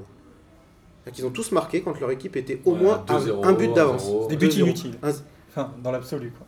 Qu'on peut considérer Quel- inutile, mais qui te, met, qui te crée un, un écart quand Voilà. même. Quoi. Quel- Ouais, ou ça qui crée tue le match, l'écart. qui tue le mais match. c'est- il rapporte Qui pas ne sont pas directement impactants Combien sur de le, voilà. Combien Qu'est-ce ouais. que sur le point. quelle est l'efficacité du joueur? Qu'est-ce qui te Elle est rapporte où, à c'est ton ça équipe? Qu'est-ce Ouais. que Suleiman Camara, Donc- il fait mieux en points rapportés hein, Ouais, que, Suleiman, euh, ouais, que Suleiman, Sterling et tout. hein. Encore une fois, du contexte. Bien sûr, bien sûr. Et euh, je crois que Salah finit meilleur buteur de première ligne, non? Et égalité avec Égalité, Aubameyang et et, Sané. euh, et Sané. Voilà. Donc euh, Euh, Mané, Mané. Mané, j'ai dit ça. Mané. Euh, voilà donc du contexte, c'est important dans l'analyse de, dans Bien sûr, l'analyse bien des sûr. matchs. Euh, je parlais de Messi, je crois que c'est le seul joueur avec peut-être Mbappé, mais il y a très peu de recul. C'est le seul joueur qui surperforme continuellement euh, les expected goals, les expected passes. euh, c'est le c'est, c'est le phénomène quoi. C'est il est vraiment au-dessus. quoi. Je crois, mais c'est quoi? C'est des combien? À 40, pratiquement 40 ou 50 buts de moyenne sur, euh, comme Cristiano sur, sur 10 ou 12 ans. quoi. Vais faire une petite avec- à, à avec- Julien. À l'époque où Christian au PSG avait mis 16 buts dans la saison, il avait mis un, un quadruplé et deux triplés. Faire une dédicace, on va parler Le mec, le mec avait mis 16 buts dans la saison, mais sur 8 matchs, et Bordeaux a dit vas-y, on va l'acheter. Bah, qu'est-ce qu'il a fait à Bordeaux? Que dalle. Bah rien. C'est vrai que c'est la plus, l'une des plus grandes carottes Ouais, mais les, dat- les, data n'étaient À pas encore non, à les l'époque. data euh, étaient pas encore. Alors là, il n'y avait pas besoin de data pour ça.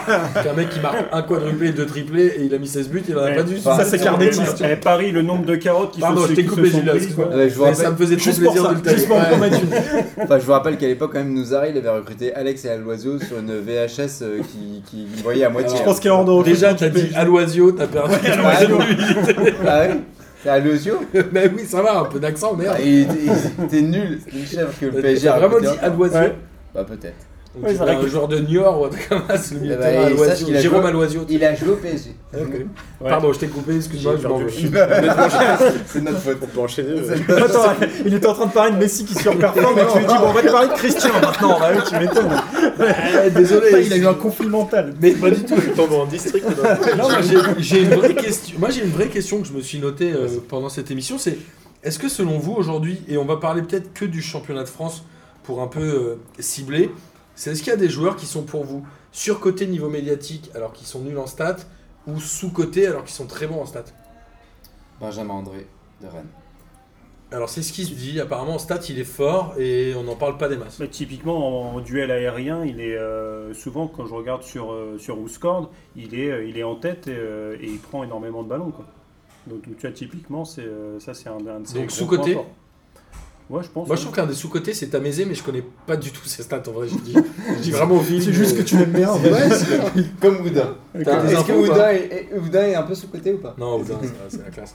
Mais voilà, tu, tu parles, t'aimes bien t'amuser. C'est c'est le côté euh, Affectif. affectif, émotionnel. Non mais est-ce qu'il est fort en stats en vrai? C'est con d'avoir Et là il va sortir son ordi, il va dire euh, non c'est non. c'est-. Ok. Alors, je connais pas le profil statistique de tous les joueurs de Ligue 1 par cœur. On est déçus. Attends, Donc, tu euh, viens chez P2J, P2J c'est l'ex- l'expertise. Normalement, C'est euh, l'expertise goal. non mais en vrai, est-ce qu'il y a Euh. un joueur qui est pour toi surcoté ou un autre sous-coté? Genre Benitez sous-coté. C'est le meilleur gardien, je crois, en stats sur Ouais, la Ligue 1. Avec l'IPC Canal, oui, c'est le meilleur gardien de. Ah mais de alors, Ligue alors, les- juste pour, c'est quoi l'IPC Canal? Voilà. Parce que l'IPC Canal, ils, ont, ils nous ont sorti un indice de performance. Bon, honnêtement, tu vois le performance, oui, bah, il- l'autre à 82, oui, génial, mais, Ils- ils mais ça jamais- sort d'où? Ils l'ont C'est jamais exactement Tu ce n'as expliqué. qu'il y a. aucune. Enfin, je, trouve, je trouve que pour le coup, c'est un exemple. l'expliquer. Mais ouais, mais C'est je- ça, alors, pour le coup, je trouve que c'est un exemple Mm. typique de la mauvaise manière d'utiliser de Moi, la data. c'est moi qui note, les gars. parce que, parce que bah, tu as, un chiffre qui sort et Ouais, tu sais pas, tu sais pas d'où t'as ça raison. sort. T'as raison, c'est exactement le genre de choses qui va euh, Et je trouve que contre, ça- euh, contre les stats, contre les datas. C'est la boîte noire et tu sais pas du tout ce qui se passe à l'intérieur. Tu, ça- tu pourrais jeter la pièce et te dire euh, bon bah c'est face, on lui met une bonne note, c'est pile. Et c'est ce qui, te- c'est ce qui ramène, et c'est ce qui te ramène C'est à. ce qui est fait à l'équipe euh, pour noter euh, généralement. C'est vrai. Voilà. Ça, c'est mais au moins c'est assumé. mais non, mais le truc c'est que du coup ça ramène les gens à revenir à des statistiques de base parce qu'ils disent ouais mais l'IPC nous on sait pas ce que c'est Mm. un tir cadré on sait ce que c'est tu vois Mm. et du coup ça régresse euh, ça régresse la réputation Alors de la que- data alors- qu'effectivement, un tir cadré à 40 mètres, euh, t'as beaucoup moins de chances de marquer qu'une Mm. situation où t'es dans les 6 mètres et le gardien il, il est aux fraises. Et tu peux euh, réussir à ne pas la cadrer. Mais globalement, t'as créé une situation qui est beaucoup plus valorisée que ton tir de 40 mètres qui était cadré. Mm. Si tu es capable de créer un système de jeu qui va te permettre de recréer cette situation de façon constante, cohérente, régulière, tu vas marquer beaucoup de buts. Si tu crées une situation où tu vas prendre un tir à 40 mètres de façon constante, tu vas marquer beaucoup de buts. Même s'il vaut deux points. Même s'il vaut deux Société points. Avec. Avec Bobichon Et Donc ça- tu veux pas répondre à cette question qui est sous-côté, sur-côté, tu veux pas te mouiller quoi. Moi, Alors, je pense qu'au début je- de la saison, ouais, tu peux tu peux t'attendre avec euh, Savanier par exemple, c'est une des grosses révélations euh, de, de la saison. Très bon quoi. coureur de coup. alors en termes de charretier, statistiques il hein. est Je sais, je sais pas si c'est sous-côté, mais effectivement, d'un point de vue profil statistique, Savanier, il casse pas des masses. euh, Mais il a une influence sur le jeu, il est énorme sur coup de pied arrêté, il- voilà. Et tout n'est pas quantifiable. est-ce que du coup on va pas se retrouver dans ce genre de de, de genre sous-côté est-ce qu'on va pas se retrouver à chaque fois dans les mêmes catégories de joueurs les milieux un peu défensifs de l'ombre on a cité André on a cité Savanier et au final on va revenir toujours sur des des profils où les stats sont moins parlantes ouais. Et du coup, euh, bon, tu- Oui. au final, tu vas revenir tout le temps sur le même profil de joueur. Les stats défensifs souvent dépendent de l'adversaire. Donc euh, c'est plus compliqué à intégrer. Oui, un gardien est meilleur quand il est dans une Ouais, équipe quand il- nulle que quand il est dans une super équipe. Ouais, quand En il début, fait- en début de saison, il y avait une stat qui disait René- euh, Baptiste René est celui qui a arrêté le plus de tirs. Mais je veux dire, c'est En difficile soi, d'avoir. ok, ça veut surtout dire que la défense de Toulouse est nulle et qu'elle non mais oui et qu'elle s'expose Oui, plus. Ouais. Euh, donc il faut regarder la, il faut regarder la valeur de vraiment valoriser chaque chaque arrêt qu'il a fait. Euh, c'est pas forcément une bonne stat de te dire que tu es l'équipe qui concède le plus de tirs. Maintenant, est-ce que c'est euh, 90% de tirs dans la surface au niveau du point de pénalty Ouais. Ou est-ce que c'est 90% de tirs qui arrivent de 30 mètres et il n'y a pas J'imagine que le PSG subit plus de tirs qui sont plus lointains que d'autres équipes, par exemple. C'est peut-être plus difficile de rentrer dans la surface de ces équipes-là. Oui, et puis même en volume, ils subissent beaucoup moins de tirs parce Ouais, que c'est ça. ils confisquent le ballon. euh, Évidemment. défensivement, ils sont un peu au-dessus aussi des, des autres. Donc euh, voilà, c'est un tout. C'est là où ces modèles, quelque part, permettent une meilleure analyse. Mais effectivement, c'est plus, compli- c'est plus compliqué à faire passer ces concepts euh, à la télé sur, euh, sur une stat que tu vas mettre euh, pendant 10 secondes et il, va falloir expliquer. euh, Moi, j'ai lu un article dans, dans 20 minutes un peu pour préparer l'émission à propos des stats. C'est, euh, Bon, j'en ai eu un dans le, dans journal de Mickey. Non, non, non, mais où il s'interrogeait justement, justement Philippe Doucet, qui est le précurseur un peu des, des statistiques, et où Philippe Doucet disait, en gros, aujourd'hui, on a décidé euh, au niveau du journalisme, des médias, de traiter les statistiques, de, le mettre en avant et peut-être pas forcément les bonnes, parce qu'on avait moins d'accès aux joueurs, parce qu'on avait moins accès à l'humain, parce que les joueurs, la communication était tellement verrouillée que on n'a Ouais, plus, on plus ces moyens-là de, de traiter l'actualité du foot. Et que du coup, on s'est un peu retranché derrière autre chose, et donc on a mis en avant les datas.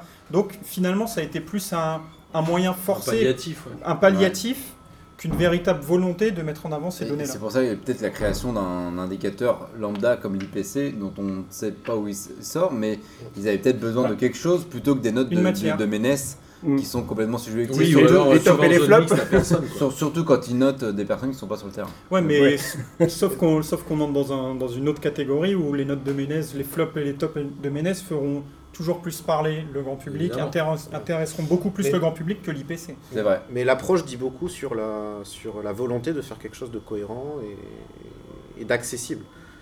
Ils ont fait ça parce qu'ils avaient rien d'autre à faire. Alors est-ce est qu'ils ont, est-ce qu'ils étaient vraiment impliqués dans le processus? Est-ce qu'ils étaient, ils avaient vraiment envie de créer quelque chose Le de budget aussi. Le d'innovant. budget de demander à Opta une stat. Une Ouais. stat. Regarde, l'équipe aujourd'hui, dans ses articles, donne des stats Opta parce qu'ils ont accepté, ils se sont dit on a besoin d'appuyer nos, nos préjugés ou nos ressentis sur des stats. Alors, ils font pas que ça, mais ils ont quand même, à mon avis, un budget chez Opta pour avoir les, les stats euh, dans des articles. Ils en donnent quoi? Deux mais ça suffit à aider euh, l'orientation d'un T'as Les article. tableaux de score, tu as toujours les mêmes, c'est-à-dire Oh, euh, possession du ballon, tir, tir cadré, nom- euh, pourcentage de passes réussies. Voilà. C'est c'est les, quatre- c'est les quatre stats euh, pour monsieur tout le monde. Parce que la- si tu as la possession du ballon, tu dis bah il y a plus de domination. Sauf que Alors que là, euh, ces derniers temps. camp, euh, euh, ça Ouais, sauf que Tu vois tu as vu Nice, nice contre Nice, Saint-Etienne, voilà, ils avaient c'est ça. 65% de possession, ils ont pris 3-0, il Voilà. n'y avait pas de débat. Quoi. mais Mais, bah, encore Et ils ont eu des occasions. La, la dernière euh, finale euh, Manchester City et Watford, euh, Manchester, 6-0 Ci- pour Mon- Manchester City Ouais, n'a pas eu la possession du ballon. C'est Watford qui l'avait et ils ont mis euh, pratiquement 6 pions sur contre-attaque. Et là encore, on va parler de contexte. Hmm. Euh, L'équipe qui marque tôt, ce qui a été le cas de City sur, sur cette finale, aura forcément tendance à être plus, euh, ballon. à, à être plus euh, attentiste et à prendre en compte. C'est logique. c'est comme ça que le foot est joué depuis, depuis des années. Même City, qui pourtant confisque le ballon, Mm. essaie de l'avoir. Mais tu sais très bien que quand tu as des Sané devant, des Sterling, euh, Bernardo Silva qui ont quand même des cannes, si tu arrives à trouver les espaces derrière la défense, euh, t'es Si tu content. marques vite, t'es serein. Voilà. Donc tu vas, as un but d'avance, tu vas descendre un petit peu et puis essayer de jouer euh, plus vertical. Ce qu'a- C'est- ce qu'a joué- C'est c'est comme ça qu'a joué Lille euh, cette année finalement. Ce qu'a fait Lille euh, toute l'année. Et ils ont eu plus de mal sur des blocs euh, plus bas parce que Pépé il avait pas la vitesse, Pamba Bah, il avait j'ai- pas les J'ai l'impression ouvertures. que tu avais etc. aussi les, les clubs qui. euh, Il a réussi à s'adapter quand même. Ouais, mais et justement, ils sont repartis parce que tu voyais à peu près jusqu'à jusqu'à peu près la 14e journée, euh, voire un petit peu avant, ils ont eu 8 matchs d'affilée où ils ont, je crois qu'ils ont gagné que deux fois sur, euh, sur 8 matchs. Ouais, Et c'est là que s'est créé aussi. le fameux écart avec Paris où c'est monté quand même à pratiquement euh, 23 points d'écart. Et, euh, et ils sont repartis. Donc je pense que Galtier, justement, oui, il a su trouver la solution pour, pour, pallier, euh, pour pallier à ça. quoi Sans changer son 11 quasiment. sans changer le, le 11 euh, et finalement repartir presque sur la même méthode parce que finalement tu avais toujours l'impression que c'était euh, c'était partir là-dessus sauf qu'il y, Bah, y a- y y deux trois changements qui ont fait ils ont eu- il a eu aussi euh, deux super milieux et récupérateurs qui ont bien performé avec Thiago Mendes et Sheka Et un avant-centre qui a souvent tourné et très performant. ouais bah, à un moment euh, c'était euh, Léao. Qui était super performant Il l'a été un peu moins. Hop, Oui. mis de côté. C'est Rémi qui est rentré et finalement. euh, C'est Araujo celui qui a le et, euh, meilleur pourcentage. Il a mis 8 buts en 1400 minutes. ouais, Les seuls qui ont fait mieux, c'était Neymar et euh, Cavani de mémoire. ouais. En temps, en temps de temps, quoi. Sous la même caméra, je pense. Mais est-ce que vous regardez des sports autres que le foot juste parce que les stades vous font kiffer? Bah, Genre je- le basket, c'est très. en- Toi, oui, vas-y. Ah bah moi euh, NHL, je suis à, je suis à fond à 100%. Et d'ailleurs comme j'ai pas forcément les, les, les chaînes, je, je vais recommander un autre podcast, ce qui est pas bien. Mais euh, je recommande Thibaut Châtel euh, qui a qui m'a initié un peu sur les stats du hockey et notamment tout ce qui est c'est pas, la- c'est pas la concurrence, c'est le hockey. Et, euh, et donc, euh, C'est un podcast de volley et tout, vas-y. Super intéressant. Donc la NHL et donc moi le- la NFL, je regarde. Bon, par contre moi, mais je regarde que le Super Bowl. Franchement, c'est un truc de ouf. Et les stats en direct. bah après, ça rejoint ce que disait euh, de Julien, c'est-à-dire que c'est tellement des plans en séquence qu'en fait, là on est dans le, on est, on n'est pas dans la demande, c'est que les mecs sont obligés de savoir. C'est-à-dire que s'ils n'ont pas les stats de l'attaque ou de la défense en face, ils perdent. Donc c'est pas, pas du tout le même contexte que, dans notre foot à nous, où on répond à une question, on répond à un contexte. C'est que là-bas, ils, ils sont obligés d'avoir les stats pour gagner.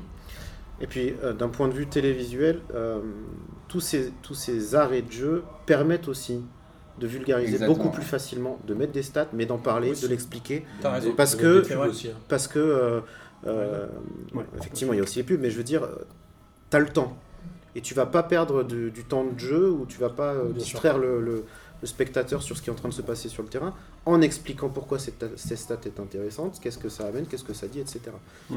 Le foot étant plus vivant, entre guillemets, c'est Ouais. plus compliqué d'int- d'intégrer ça. Ce que disait Julien tout à l'heure, c'est-à-dire qu'effectivement, il y a moins de séquences arrêtées. Donc, euh, Exactement. Même si euh, le temps effectif de jeu au foot, euh, c'est 60 minutes sur, 80, sur 90. Mais, mais c'est- c'est- et, Donc, puis, et puis euh, ça va au-delà, c'est-à-dire que le, le foot, le baseball, il y a des arrêts de jeu, mais les situations se répètent. Mais oui, c'est ça, c'est de la finalisation constante. Alors- c'est ce que je disais tout à l'heure. Alors que sur le euh, foot, même si tu as des arrêts de jeu, ben, ça reprendra avec une touche, ça reprendra avec un C'est 6 ça. mètres, ça reprendra avec un corner. C'est pas toujours la même chose. T'as- t'as- t'as- c'est- c'est- c'est- c'est- c'est- Voilà, c'est plus riche, entre guillemets. Je, je veux pas dénigrer les autres sports ou quoi que ce soit, mais c'est juste des approches différentes et ça donne moins de, de latéralité pour effectivement euh, intégrer ces stats et vulgariser et en parler correctement. pour les fans de stats, moi je recommande le film Moneyball Oui, bah, c'est Voilà. sur Avec, euh, le- l'Athletics Auckland qui Mm. est avec des joueurs nuls à la base. avec Brad Pitt. avec Brad Pitt dans le, le rôle principal de l'entraîneur, qui finalement engage un spécialiste data Mm. et qui arrive en finale de mémoire. Alors, euh, Ils font, très ils font les playoffs en ils ayant. font un les playoffs en très- ayant un, un budget rikiki et des joueurs qui n'étaient pas du tout adaptés. Et d'ailleurs, je me souviens, C'est un film, c'est pas la vraie vie, mec. Ouais, mais si, si, c'est- si, histoire d'une vraie. des C'est- la vie de- c'est de- Billy Kane. Billy Comment, c'est euh, Billy. Mitch. Euh, Juste, tu me permets, tu, tu parlais de hockey, il faut savoir qu'aujourd'hui, beaucoup de, de- de choses qui se font dans les analytiques du foot euh, ont été inspirées du hockey parce que c'est quand même, il y a quelques sim- similarités dans le, dans le flux du jeu, de buts de chaque côté, on essaie d'aller d'un côté à l'autre avec... euh, La possession, La possession, les passes, une zone euh, ou l'autre. voilà. ouais. euh, donc il y a des choses qui ont été beaucoup inspirées de, de- du hockey, il y a quelques trucs qui sont venus du basket aussi. Mais encore une fois, on a moins cette, euh, ces notions, le temps d'intégrer. euh, Comment, comment on pourrait aujourd'hui, vous qui aimez les stats et qui les consommez beaucoup, comment on pourrait en termes d'approche médiatique, d'approche télévisuelle, rendre ces stats, enfin utiliser les stats plus utiles euh, pendant les retransmissions. Enfin, Est-ce qu'il y, a- est-ce qu'il y a un moyen de vulgariser un peu plus ces stats qui aujourd'hui, moi, me semblent euh, assez, euh, assez compliqués à appréhender pour le, pour le grand public, assez barbare voilà. Est-ce que, est-ce que vous vous dites, ah ouais, mais enfin, à mon avis, il faudrait mettre cette stat en valeur de telle manière pour que ce soit plus, plus sympa à faire Ou est-ce que ça doit rester un truc de Ou est-ce finalement que ça de doit rester un truc pour recruter un peu Voilà. stratégique Est-ce que ça doit être plus réservé au club euh, Pas forcément, ça peut être fait aussi de façon intelligente a posteriori, de façon euh, amener, les, amener des analyses comme ce que fait euh, Julien Momont avec, avec ses analyses vidéo. On pourrait très bien imaginer que euh, on revienne sur une phase de jeu, arrêter, enfin arrêter euh, la vidéo à la télé, et puis dire ben voilà, dans cette situation, le porteur du ballon, il a telle option, telle option, telle option. Ce que nous disent les datas, c'est que cette option-là, euh, elle vaut, il y a tel risque, mais elle peut lui rapporter tant sur la création du but. Cette option-là, elle vaut, elle il y a tel risque, mais elle peut lui rapporter plus de chances de créer une occasion de but, etc. Est-ce qu'il a fait le bon choix? Mais dans le foot, c'est dans un flux continu d'action. qui fait Exactement, que tu peux c'est- pas t'arrêter. ça, ouais. Je comprends. C'est impossible. Mais là, il parlait Mais- plus en analyse voilà. après, peut-être dans Ouais, le de- du Voilà. post-match. ouais. Parce qu'il faut, il faut, il faut pas oublier quelque chose, c'est que on veut, on veut utiliser ça pour analyser. Donner des chiffres Oui, juste pour- pour donner pour- des chiffres. Euh, Parce que euh, le nombre de fois le mec a fait le passe en disant Oh mec, mais enfin pourquoi t'as fait cette passe là Il y avait ton coéquipier à côté. ouais. Si t'as la stat de dire Ça fait partie de la culture, euh, Oui, mais de la en quoi, compréhension ce- du en quoi jeu. cette stat-là ou ce truc-là est intéressant post-match? Il l'a fait, il l'a fait. Par contre, pour le club, pour analyser, pour développer les futures actions, je comprends. Et je rejoins la question de Julien. Est-ce que ces stats-là ou ces infos-là, elles sont pas propres au club et finalement le public s'en fout? Et puis, Ou est-ce que ça arrive pas trop tard quoi qu'il et arrive puis Tu pour, complé- compléter aussi sa question, est-ce que c'est pas un truc qui rentre dans un cadre qui est difficile à développer télévisuellement dans un... On n'a pas le temps. On n'a pas le temps, il faut un, cer- il faut certain on a pas rythme. non arrêté. Ouais. Voilà, où il faut un certain rythme. Et euh, est-ce que c'est pas trop complexe à vulgariser pour que ce soit un truc, un, un truc suffisamment télévisuel? Peut-être c'est compliqué d'un d'un point de vue vraiment télévisuel à, à rentrer. euh, mais il y a aussi une part de volonté, je pense.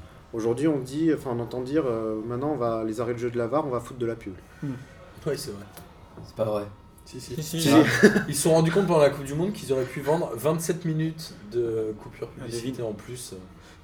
Ah, mais par contre, c'est pas Donc- quantifiable parce que tu sais pas à l'avance si la VAR va être appelée Ouais. 5 fois ou. Non, non, bien sûr, mais c'est Je- milieu, Il a donné son avis Ouais, C'est ça. En même temps, les arrêts de jeu au basket ou choses comme ça sont pas non Oui, plus l'arbitre euh, attend. hein. quantifiables. Non, mais attends, mais le- Voilà, l'arbitre, il a l'arbitre leur- attend, hein. Quand il y a l'arrêt C'est de jeu, devenu, ils sont l'arbitre devenus tributaires de la Ouais. Voilà, quand on voit les matchs internationaux, il y a l'hymne, et puis on se passe Oui, une passe de pub et on demande à l'arbitre Ah, d'attendre. euh. Donc il y a aussi une forme de volonté d'utiliser ce temps à des fins Autre que. plus ou moins mercantiles, ou est-ce qu'on a envie de développer cette culture de- d'analyse de... Tant que la volonté elle est pas là au départ, euh, mais je pense que tu On trouvera faire, pas les bons euh, outils. ouais, je, pourrais- je pense que tu pourrais faire une petite ligne de stats typiquement pour les joueurs qui rentrent. Alors, en mettant, euh, je sais pas, ouais, le, le nombre de buts inscrits euh, par minute ou ce genre de truc. euh, Le nombre de ratio. fois où il a été décisif en rentrant, par on, exemple. on parlait justement du Est-ce baseball. que c'est pas euh, déjà fait ça Ce genre de. Enfin, ça me semble des stats rela- relativement basiques. c'est, ça, ça peut être fait si tu as ton journaliste qui prépare euh, avant. C'est-à-dire dit, c'est, je crois que c'est demande. Je crois que c'était Christophe Joss à, à l'époque. Il a été, lui, il a été formé avec Charles Bietri et il disait que il, il fallait un, un A3 devant lui avec plein de stats, de trucs comme ça, de, de trucs pour pouvoir s'appuyer, des petites béquilles pendant tout le match pour pouvoir venir dessus, des petits faits euh, justement pour faire briller son consultant à côté de lui, pour euh, justement lui amener le côté feeling du, du foot. euh, que, que le consultant, que le, oui, le consultant général, ouais, Vicente Lizarazu, il va pas, il va jamais te parler euh, de, de stats, lui. Lui, il va vraiment sur son ressenti, Mm. sur le truc de la compétition. Qu'est-ce qu'on peut penser quand on vient de se prendre un but à la 44e minute euh, Comment t'es dans ça, juste- hein. justement, enfin, je- je- pour rebondir là-dessus, tu peux pas, tu vas pas faire le même traitement de l'actu, enfin du, du foot, des datas sur TF1, où tu vas t'adresser à du très grand public, tu très large, pas. Ouais, à Ouais. RMC Sport, Et où où tu passes un match où huit Julien, où t'as Julien Maumont, qui RMC Sport, c'est quelqu'un qui a une vraie démarche pour venir s'abonner à RMC Sport pour regarder les matchs. C'est quelqu'un qui a une vraie démarche de spectateur, de consommateur de football plus plus. C'est pour ça que quand on a tandis Franck que Leboeuf, TF1 on a, on a mal. Tandis que TF1, bah, t'es sur, plus sur un truc grand public. T'as peut-être pas le temps. Mais ça, c'est une éducation, je pense, euh, c'est de la culture du sport. Je pense qu'effectivement, TF1 qui retransmet la Coupe du Monde, je pense que quand Mbappé il tire, et si, genre, si on arrête l'écran et qu'on dit attention, Mbappé quand il tire, il y a 60% de buts. Enfin, je- non, mais, TF1. non mais ou même après, mais je veux dire, là les gens ils s'en foutent, effectivement. Et là je pense qu'on rentre plus dans le côté, on l'a dit tout à l'heure, culture foot de, de, de la. France, enfin des Français, qui sont peut-être moins.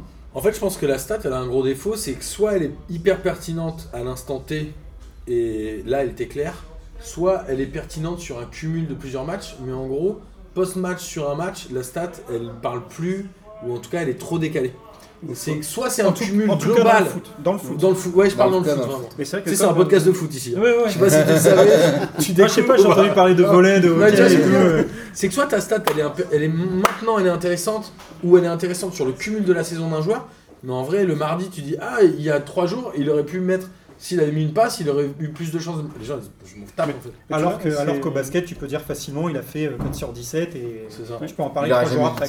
Mais tu vois, à la limite, c'est dans ce cas-là que tu pourrais introduire dans ton, dans ton match comme tu as un journaliste principal avec un consultant et un homme de terrain, typiquement un paga qui va aller euh, euh, raconter deux trois conneries et interroger vite fait euh, le- le- les joueurs sur euh, ou même le coach sur le banc, avoir un quatrième mec là en appui qui vient distiller Mais des petites, euh, des petites stats ça, comme hein. ça euh, au fur et À mesure. Mais, quoi. mais à l'inverse, si Paga est très populaire aujourd'hui, c'est qu'il y a le public qui demande ce genre de choses. Ouais, Plus ça, en, ter- en ter- en termes de télévisuel, en termes d'image, ils préfèrent avoir ça que un Doucet hein. qui s'est un petit peu. euh, Ah, mais À l'époque, disparu Doucet temps. était le troisième. hein. Ouais. Et il a disparu.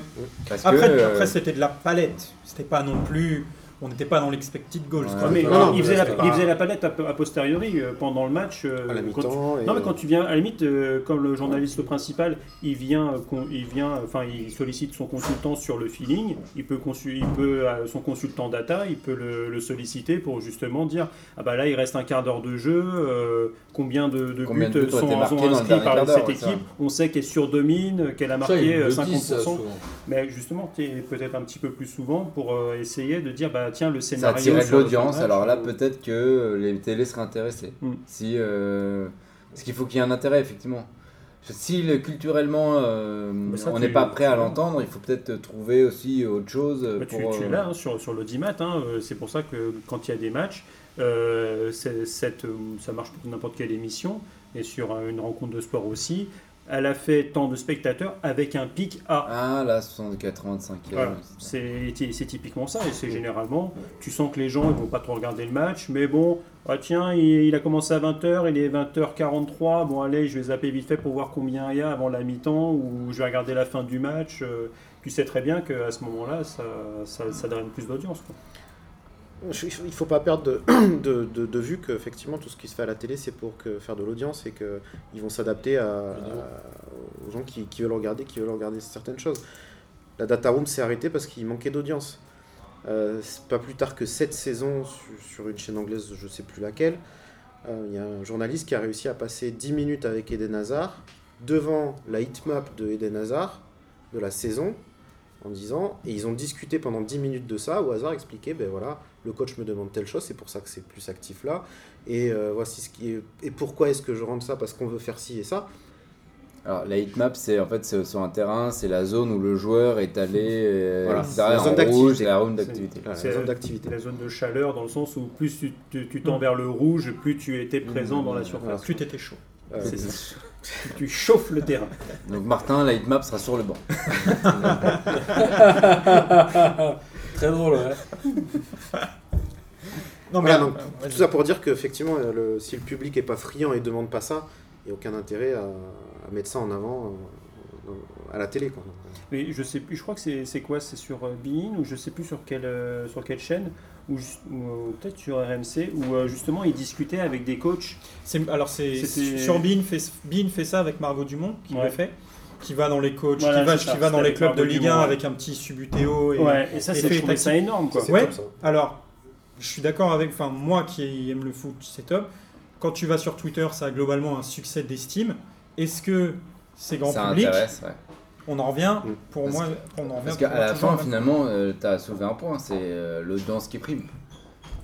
Mais non, mais Oui, oui, non, mais tout à l'audience qui prime. Si, si, si quand tu balances des stats, tu vois que Ça diminue, bah, nos- les stats, elles vont disparaître. Et encore une fois, on est sur Beansport, une chaîne où le consommateur a fait l'acte d'achat, d'aller. On n'est pas sur Canal c'est qui ça. est en clair comme le CFC, où on est sur un truc beaucoup plus accessible. Il y a, euh, il y a ça aussi, peut-être qu'on n'est pas prêt euh, en France sur la culture latine, on est plus dans l'émotion, Ouais. le Voilà. point que tu soulevais tout à l'heure, Mm. ou en Angleterre, on est plus sur euh, bah, le betting, donc euh, tout ce qui est stats, etc. quoi. C'est peut-être ça. Mais cela dit, je pense qu'il y a quand même un, un public euh, qui est peut-être minime, mais qui est friand et qui est demandeur de comprendre ça et d'aller un peu plus loin, etc. Donc faire ça à une, heure- à une heure, euh, je dirais, de grande écoute, euh, en plein milieu d'un match, peut-être pas. Mais je pense qu'il y a quand même la place pour une émission à part, euh, Mm. pour traiter ce genre de choses, Ouais, une fois par semaine. expliquer, vulgariser, aller un peu plus loin. Et, euh, et peut- peut-être que petit à petit, euh, Et finalement, tu prends, bah, c'est dans le, le Late Football Club, euh, justement, le lundi, pour débriefer un peu le, bah, la, la Ligue 1. C'est là où ils parlent généralement de leur IPC, où ils présentent des expected goals en disant, bah voilà, euh, ce, dans cette occasion-là, il y avait euh, X joueurs devant. euh, ça- il y avait tant de pourcents de mettre, de mettre le, le but. euh, il manque souvent celui qui était le plus haut, et on est ouais, souvent sur un ballon à, à un mètre des cages. Dans ce cas-là, il y a 97. Et c'est vrai que c'est là qui est assez rigolo, c'est que tu te dis, ça c'est un immanquable, et pourtant c'est pas à 100%. C'est qu'il y a quand même euh, un Choupo-Moting qui a pu passer par là et la mettre sur, la mettre sur le poteau. quoi. T'as Donc, pas dit Crivelli, ce que Il faut rendre à César ce qui est à César. Et, et encore une fois, euh, on en revient à. J'ai beaucoup utilisé ce mot, mais au contexte. Tu parles de, de XG à la télé, d'expected goal pardon à la télé. Ce qui peut être bien, c'est d'expliquer comment c'est créé, comment et pourquoi est-ce que ça a telle ou telle valeur, comme tu dis. Comment c'est calculé aussi. Voilà, au moment du tir, c'est un tir qui est fait à tel endroit, il y a tant de personnes entre le ballon et le but, c'est avec son pied fort, ça vient d'une passe, euh, ça vient d'un centre à terre, euh, ce qui est différent d'un qu'un centre aérien, qu'une passe en profondeur. que- Mais pourquoi un péno c'est 0,75 Parce que c'est le taux de réussite moyen sur un penalty qui est de 0,75. De cette situation De cette situation spécifique qui est un penalty. qui est une Exactement. phase arrêtée, donc peut-être plus facile à comprendre. Exactement. Mais si on regarde toutes les phases qui viennent d'un centre de la droite où euh, le joueur euh, va prendre le ballon de la tête et il est en sandwich entre deux défenseurs, donc il a sensiblement la même euh, pression défensive, ben, avec un certain nombre de, de données, on va pouvoir aussi contextualiser ça et dire, ben, le- voilà. Mais il faut l'expliquer, il faut, il faut que ça se comprenne. Ouais, Dire juste, ben, il y avait euh, 0,64 d'XG sur cette, euh, sur cette frappe. C'est comme dire, Ouais. il y a un IPC de 83 sur le match. Exactement. Ouais, La mais sauf que là, on est sur des choses objectives. C'est-à-dire que voilà, tu peux commencer par le péno en disant bah, globalement, le taux de réussite c'est 0,75. Donc quand tu as un péno, tu as un Je trouve que l'expected goal, c'est une stat un peu, euh, simple. un peu euh, profonde, entre guillemets, des datas. Mais accessible. peu- qui reste Ouais, accessible. je suis d'accord. C'est tout. Bah oui. je croyais que tu parce que Bah qui reste accessible. Et Qui reste accessible. L'intonation. Non, il n'y a pas de mais, c'est bien. Non, mais l'intonation, elle est. Je vais arrêter de mettre des mets parce que depuis tout à l'heure je suis le relou qui met des mets donc j'arrête. Et est-ce que vous qui êtes euh, des, dataï- des dataïstes, je sais pas si on dit comme ça, Tu peux y aller. est-ce que vous nous regardez, euh, nous qui sommes des, Des émotionnistes. des émotionnistes, euh, d- genre vous vous dites c'est vraiment des bouffons ceux-là ou un truc comme Genre nous on Ils détient la comprennent vérité, vraiment vous rien au avez ce football. côté-là un peu, non Nous on a la vérité, vous comprenez pas. Un peu comme ça. Ah non, je sais pas, c'est On- une on- question, on c'est ce une question. Je sais pas, tu dis on a ce côté-là. non, je, pose une question. Parce que moi je vous regarde de haut. Non, Non. je vrai. non, mais en vrai, vous avez pas ce côté-là Non, Je veux mais dire, après, les je- foutiques. je pense que sur plein de trucs comme ça où tu as l'impression d'être, euh, de, pas de vivre avec ton temps, mais de prendre ceux qui prennent pas le, train en marche. Ah on est des ringards. ça. Comme, euh, ouais. mais, mais je pense que tu es- On Il a dit ouais. hein. on en, on en- non, mais on en parlait tout à l'heure avec la VAR, et t'as un peu des fois le. Pas, c'est pas aussi jus- jusque boutiste, mais t'as euh, ceux qui. On a l'impression que si t'es pour la VAR, t'es pour le progrès, etc. Et si t'es pas pour la vidéo, bah, t'es plutôt quelqu'un qui pense le foot comme dans les années 70. T'es limite trop un romantique. Bisous, Philou. Il faut, faut pas faire la même chose finalement avec les stats. C'est-à-dire que. on- moi, j'en ressens un besoin parce que j'ai besoin de rationaliser ce que je regarde. Mais c'est peut-être plus parce que je suis un cartésien de base et qui a besoin de, de faits et de factuels pour pouvoir expliquer les choses. Mais si quelqu'un est beaucoup plus dans le ressenti, je comprends tout à fait qu'il en ait absolument pas besoin. Non, mais est-ce que tu te dis que toi tu détiens plus la vérité que lui? Tu Bah, comprends un peu mieux un match. Thomas, de il voulait que dire oui, Arnaud. Ouais, Bah, oui, oui, dans un sens, tu dis euh, j'ai j'ai plus de matos, j'ai plus de matos pour essayer de, de comprendre quelque chose et peut-être d'a- d'appuyer sur le côté rationnel irrationnel d'un match et dire que bah oui, les mecs ils ont surdominé pendant 80 89 minutes. Mais tu te prends un but à la con à la 91e, tu perds le match 1-0. Ah, mais et toi, comme dirait vois- l'autre, c'est le foot. PSG Manchester, t'as vrillé dans ta Voilà, tête, alors que moi je sais que c'est le PSG et ça m'a pas étonné. Data... non, euh, Julien, tu veux dire Ah, mais justement, j'allais, j'allais reprendre cet exemple. On parlait tout à l'heure de Tourelle qui analysait le match derrière en disant Mais euh, ce qui s'est passé, c'est Inexplicable. hors de, hors, de, hors de cet univers parce qu'on a maîtrisé le match, parce qu'ils ont eu deux tirs cadrés dans le match et ils mettent quand même trois buts sur deux tirs cadrés, etc. Euh, encore une fois, il y a la partie émotion quand tu regardes le match. Et ça, il faut- que tout le monde le garde. Et, Ouais. et c'est important pour véhiculer le foot parce que c'est quand même un sport qu'on aime, tous. Et c'est pour ça qu'on y est allé. Je pense que c'est un truc important. Mais il faut être aussi capable de faire un pas en retrait quand on veut analyser. Et les personnes qui veulent analyser, ça. Euh, qui sont intéressés par ça, il faut être capable de, prendre, de faire un pas en retrait et de se dire maintenant il faut que je regarde les choses objectivement. Manchester a tiré deux fois au but. Euh, Ils en ont mis trois. ils en ont mis trois.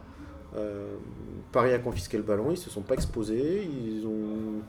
Le plan de jeu, visiblement, était celui-ci, d'après ce que dit Tourelle euh, à la fin du match. Et oui, et si on, j'en reviens à mon côté statisticien, data, machin. Si tu simules ce match-là euh, 5000 fois, 4999 fois, Paris passe. Bien sûr. Bah, D'ailleurs, c'était ça, c'était le- les pourcentages. euh, bah, c'était Julien Asonso euh, sur, euh, sur, sur Twitter. Il avait mis un petit tableau, ou euh, ou même, je crois que tu l'avais mis sur, euh, dans, dans ton site. euh, ouais, non, bah non, c'est toi justement, tu vois, je confonds un peu. Mais euh, justement, pourquoi les clubs français se qualifient, ou je sais, j'ai plus le titre de, de l'article. Et euh, je crois que sur ce match-là, c'était 99,7% euh, la probabilité que Paris passe contre Manchester Avant le match. avant le match. Oui, le PSG, c'est- le club qui fait des gros wads au data. Ouais, c'est ça, ça. Tu crois qu'on va se passer? Eh non, on passe pas, gros. Qu'est-ce qu'il y a Tu voulais dire un truc, Euh, bah, en fait, moi, il y a deux types de, de stats que j'aime bien. C'est déjà les stats historiques. J'aime bien, euh, genre, pour contextualiser le match ou, ou justement la performance, me dire, bah, bah en fait, euh, eux, ils ont 4 titres ou etc. ou ils ont battu tel record. Et ensuite, il y a plus la data pour euh, renforcer mon sentiment. C'est-à-dire qu'à post-match, euh, on, on se dit, euh, lui, il est nul. Je fais, bah non, je suis pas d'accord avec toi. Il a fait tant de passes, euh, il, a, il a cassé tant de fois le- le- où il a eu réussi tant de centres. Ouais, et dans ces cas-là, c'est pas du tout la même stat que pendant le match. On a beaucoup parlé de, des stats euh, interactives pour les spectateurs. Moi, j'utilise plus les stats euh, après match. Et ça, je trouve ça plus intéressant pour euh, quand je suis pas d'accord avec une certaine Du personne. coup, t'arrives à faire le malin euh, sur Twitter parce que t'as les stats, mon pote. Bah, exactement. Viens te mouiller le lundi, on en reparlera. Ah bah. Typiquement, moi j'aimerais bien avoir les, les stats de la saison de Paredes. Parce que tu vois, depuis son arrivée euh, en janvier, euh, il, il s'est tellement pris des, Moi, je pense que des, c'est un très des, bon joueur. euh, des- des tartes dans la gueule, où il prend des 2, des 3 dans l'équipe tous les matchs. Je crois euh, qu'avec le match contre, contre, contre Dijon, il a dû prendre 6, ça doit être sa meilleure note de l'année. quoi. Et, euh, Moi, j'ai vu souvent faire des passes comme euh, on l'a dit, là, des, euh, pas des passes D, mais des pré-passes D. Je sais pas comment, c'est les assists, non Ouais, Non, si, clé, Passe clé, enfin. Et franchement, ouais, je l'ai vu plusieurs fois en faire. Moi, je pense qu'il est plus fort que. Justement, ça, c'est l'opinion publique qui. Après, il s'est les sourcils. Paredes, c'était une- un mauvais recrutement. Je pense que les stats contrediraient complètement cet argument. Je pense que c'est une très bonne recrue. Après, ça dépend ce que tu attendais du joueur. Si tu attendais Oui. à un joueur 6 double, double pi- pivot, c'est pas son poste. C'est-à-dire que les gens ont. Mais est-ce que c'est lui qu'il faut virer ou le recruteur Non, mais tout de suite, le- le- les- en fait, les gens l'ont accueilli, euh, enfin, l'ont pris euh, à Paris, enfin, tout du moins les, les gens de l'extérieur, en pensant que ça allait être un, limite un relayeur. Ouais, c'est un Argentin, donc forcément. Alors qu'en fait, le gars, c'est vraiment un 6. C'est Mm. un. C'est qu'il y a une sentinelle, de, sentinelle devant la défense. Là, il a joué dans un milieu à 3 en, dé- en sentinelle devant la défense. Et ben, le gars, il a pu distribuer. Bon, après, c'était Dijon. J'ai j'ai plus de réserves. Enfin, je sais pas, je connais justement, je connais pas les stats. Du coup, je me fais plus à l'impression qu'il me donne. Moi, j'ai l'impression que c'est un joueur qui est ni impactant en termes de récupération, mais pour, pour un numéro 6, et c'est pas un joueur que je trouve non, non plus impactant en termes d'orientation du jeu, de passe. Je trouve qu'il a quand même, il doit avoir certainement un pourcentage de réussite hyper important. Je trouve qu'il y a beaucoup de passes faciles, de passes sans Ah risque. oui, avec, je suis pas vraiment Et- Et je- alors j'ai pas les stats en tête, mais euh, je pense qu'il a pas un taux de réussite de passe si élevé que ça, comparé aux joueurs du PSG, Mhm. parce qu'il faut encore une fois remettre les choses dans leur contexte, qui confisquent le ballon, ils font beaucoup de passes euh, sûres, etc. Il en a moins, et je serais pas étonné que ce soit un des joueurs qui, du milieu qui joue le plus verticalement, qui prennent le plus de Ouais, risques justement je suis sur, ces passes. des passes intéressantes. Ouais. Parce que la- l'action l'action déterminante, c'est quelle est la première passe verticale? Toutes les actions avant horizontale, on s'en fout. C'est à quel moment le mec fait une passe verticale qui casse la ligne. Moi, je l'ai qui vu 4-5 entre. fois décaler un, Voilà. un ailier pour un centre qui faisait donner but. Hein. Oui, Et voilà. la passe les- partait de transversales et de droite pour aller jusqu'à gauche. Bon, après, il y en a quelques-unes euh, que Qui le finissent, euh, Kurzawa avec- n'attrapait pas tout, tout le temps. Arrête de Kurzawa Ah, non, Kennedy. alors pour- pour non. interdit de citer ces deux noms Alors, fin pour, le coup, c'était pas forcément tout le temps la faute de Kurzawa. Il y a des fois, bah, s'il peut rater sa, sa transversale aussi, hein, qui finit dans, dans la tribune. Des fois, c'était Bernat. Des fois, c'est Bernat, tout à fait. Est-ce que vous aviez d'autres points que vous vouliez évoquer, messieurs On en a une heure et demie d'émission, ce qui est déjà pas mal. Bah, je sais pas, euh, ouais, c'était surtout euh, comment vous voyez aussi l'évolution de la stade dans le futur? Parce que là, on parlait. Je pense qu'on n'aura plus euh, des joueurs sur un terrain, on aura des numéros comme ça avec des pourcentages. Bah, comme euh, sur Football Manager, tu veux dire? Ouais, ça ça, C'est ouais. vrai que fin- finalement, jusqu'où on va aller? Donc après, le, je pense que le sky is the limit, on va dire, mais euh, c'est aussi le, la capacité de traitement des données. Parce que là, on va quand même aller sur du big data, avec les, potentiellement la- l'acquisition de plus en plus de données. Et donc après, c'est finalement leur traitement.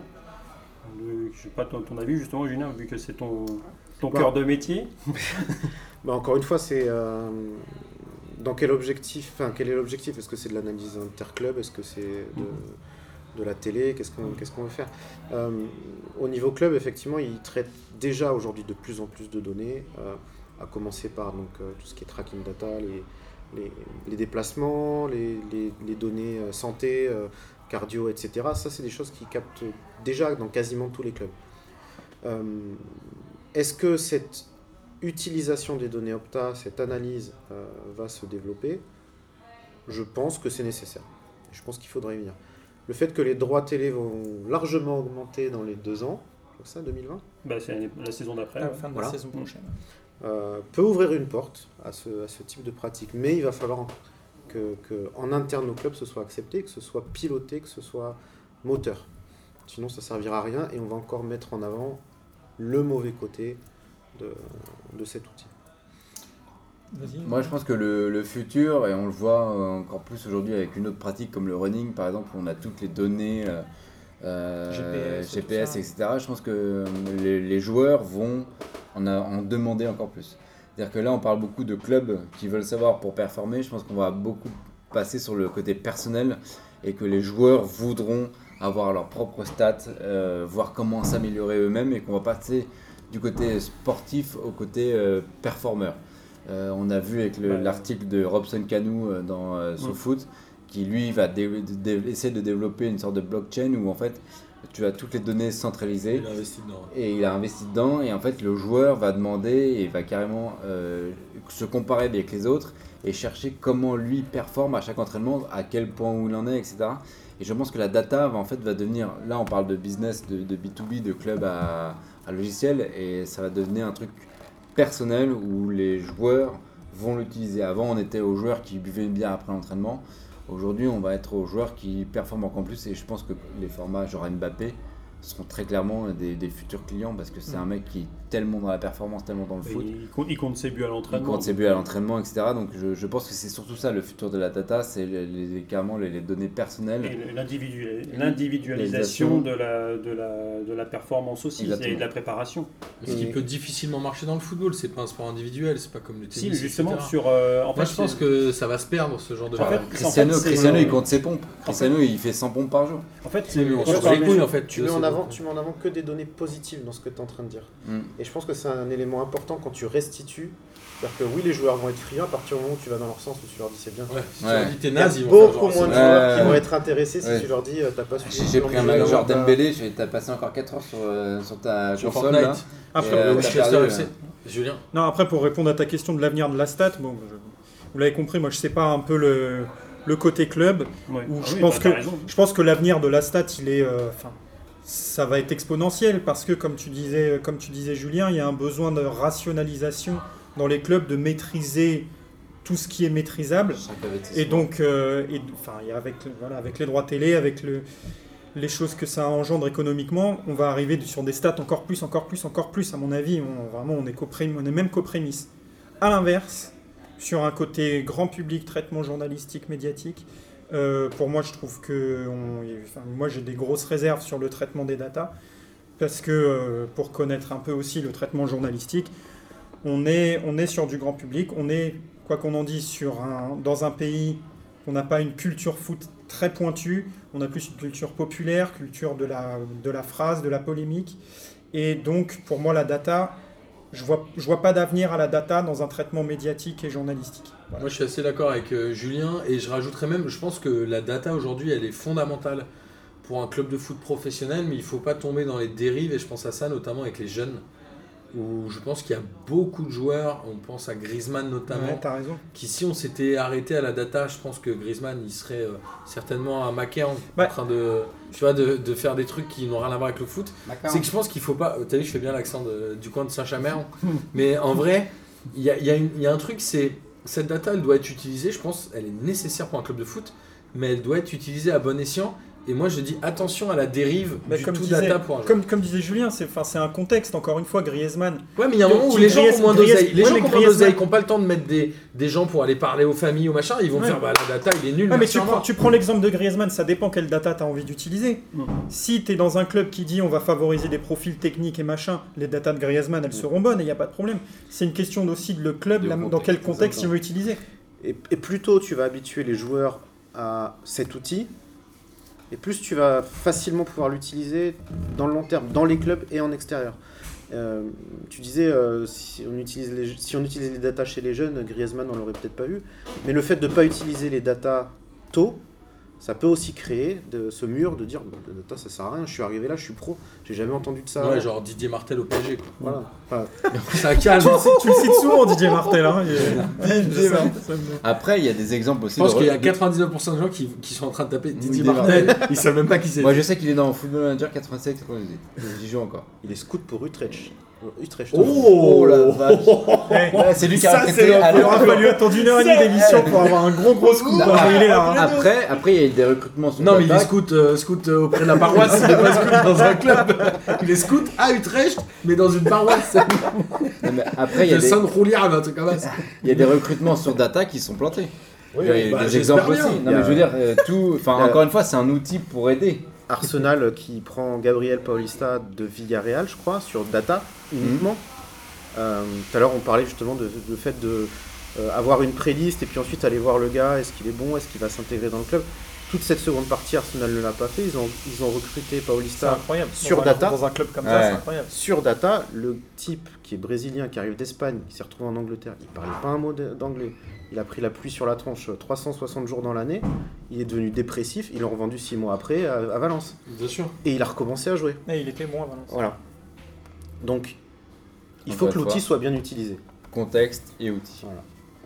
Alors, est-ce qu'on a d'autres choses euh, à voir, euh, Arnaud, ou est-ce que ça te va? Moi, Je pense qu'on a fait un bon petit tour avec ce- de, Alors, de tout ça. Bien évidemment, euh, comme tu nous as pas encore forcément beaucoup écouté, un peu comme Mehdi la dernière fois, on finit traditionnellement par un kiff de la, du moment. C'est pas le kiff de la semaine en l'occurrence. Moi j'en ai noté plein, notamment grâce à toi, Data. Euh, en tout cas, voilà. Merci à vous de nous avoir écoutés. Merci Julien d'être venu. Merci à vous de m'avoir invité. J'espère que ça t'a plu. J'espère que je t'ai pas trop outré avec mes remarques un peu débiles.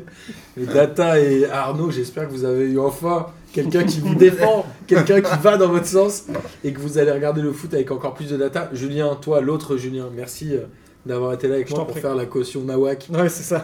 de cette émission. Et La tous ceux caution qui- relou. ouais, c'est ça. Et tous ceux qui nous écoutent, euh, j'espère que vous avez pris, comme d'habitude, autant de plaisir à l'écouter que nous avons pris du plaisir à la faire. Et on va terminer par le kiff de la semaine. Et je vais pas commencer par toi, Julien, pour pas te piéger, sauf si tu es prêt. Vas-y, vas-y. Allez, on fait, commence euh, par Data. Alors, moi, mon kiff de la semaine. Non, du moment, du moment. Du C'est un moment. hors série, on. Euh, bah, c'est le discours d'Adil Rami à l'UNFP. Il m'a tellement fait pitié. Je pensais à un truc euh, rapport au data. Ouais, c'est ça. Ah, tu veux un truc data Bah, je Bah, sais pas, attends, genre, moi, c'est ce que j'ai fait le week-end dernier, tout le monde s'en Euh, Ouais. alors attends, Ah bah, bah, des- data, Aguilar Ok, on Rami, c'est le champion euh, du monde qui a le moins joué euh, bah, cette le année. jeu- bah, voilà. Moi, je, moi, je peux commencer si ça va.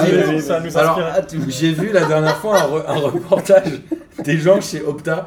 Et les gars, ils sont devant les matchs, ils sont comme ça avec des boutons et ils appuient sur des boutons. Et je me dis, le gars, pendant 3 heures, après, il re-regarde pour recorriger. Ouais. Et il a le bouton main droite, c'est passes, main gauche, c'est trucs. Et je me suis dit, genre, quelle vie de merde. Ah bah, en fait, Ah non, c'est horrible. Ah, tu, sais, un des critères de sélection chez Opta pour ce type de de taper poste, vite. C'est d'avoir un gros, euh, une grosse expérience, une grosse expérience sur FIFA et PES, Ah ouais? Parce que tu as la coordination main des- œil euh, pour, euh, pour Et- faire. Et attends, mon deuxième, kiff de, mon deuxième kiff du moment, après je vous laisse tranquille, c'est un quand Data il a dit à l'oisio. J'avoue, ça m'a rendu ouf. Bah, Alex est à l'oisio et tout le monde a fait genre, what the fuck. C'est qui? Euh, bah moi j'avais bien aimé, j'ai récupéré euh, sur, euh, sur un article de, de l'équipe, euh, j'avais pas vu, vu du tout passer à l'époque, qui datait du 22 avril 2018, où c'était des, justement des quatre étudiants de Polytechnique qui avaient euh, pris les datas et qui avaient fait eux leur sélection euh, de l'équipe de France qui devait aller à la Coupe du Monde. Et finalement, bah, à quelques exceptions près, ils étaient euh, d'accord avec euh, la sélection de, Didier Deschamps. Honda Ouais, Non, donc, il y avait Maignan dans les buts. Là, typiquement, Maignan était à la place euh, d'Areola, mais tu avais Sidibé, tu avais Debuchy qui était là, euh, Varane, Koscielny, Umtiti, Kimpembe, Mendy, Amavi. Amavi. Ouais, Donc ouais. Amavi aurait pu être champion du monde bah, à la place de Rami. Non, encore une fois, c'est un an. hein. Mais tu vois, typiquement au milieu, il sélectionnait Awar, euh, ou Doucouré ou Kondogbia. Donc déjà Doucouré euh, qu'on a mis au Paris Saint-Germain. C'est à peu près la même liste, il y en a déjà 6 qui ont changé les gars. C'est quoi cette connerie Donc c'est- à peu près la même liste. Ok, sur les 12, il y en a 6 qui sont différents. Non, mais finalement, c'est, Bah, ça, ça 23, se trompe, ça se trompe de, de pas trop. Et tu vois, finalement, derrière, mais tu as quand même des Kanté, Tolisso, Pogba, Matuidi, Lemar. Et en attaque, c'est Dembélé, Fekir, Griezmann, Mbappé, Giroud et la casette. Donc la casette qui aurait été. euh, Pas Benzema bah, je pense qu'ils eux, eux-mêmes, eux-mêmes, même à Alix, ils ont dû savoir que Benzema il serait pas appelé en équipe Amine, de France. Amine n'écoute pas ça. Julien, Donc, à toi donc c'était rigolo. Ma- mon kiff en, en data? Mon, mon gros Non, kiff en toi, data. t'as le droit de dire ce que tu veux, parce que je te le dis. Non, mon kiff en data, c'est que Gaëtan Huard est le meilleur gardien de Ligue 1 en, en invincibilité depuis, depuis des années.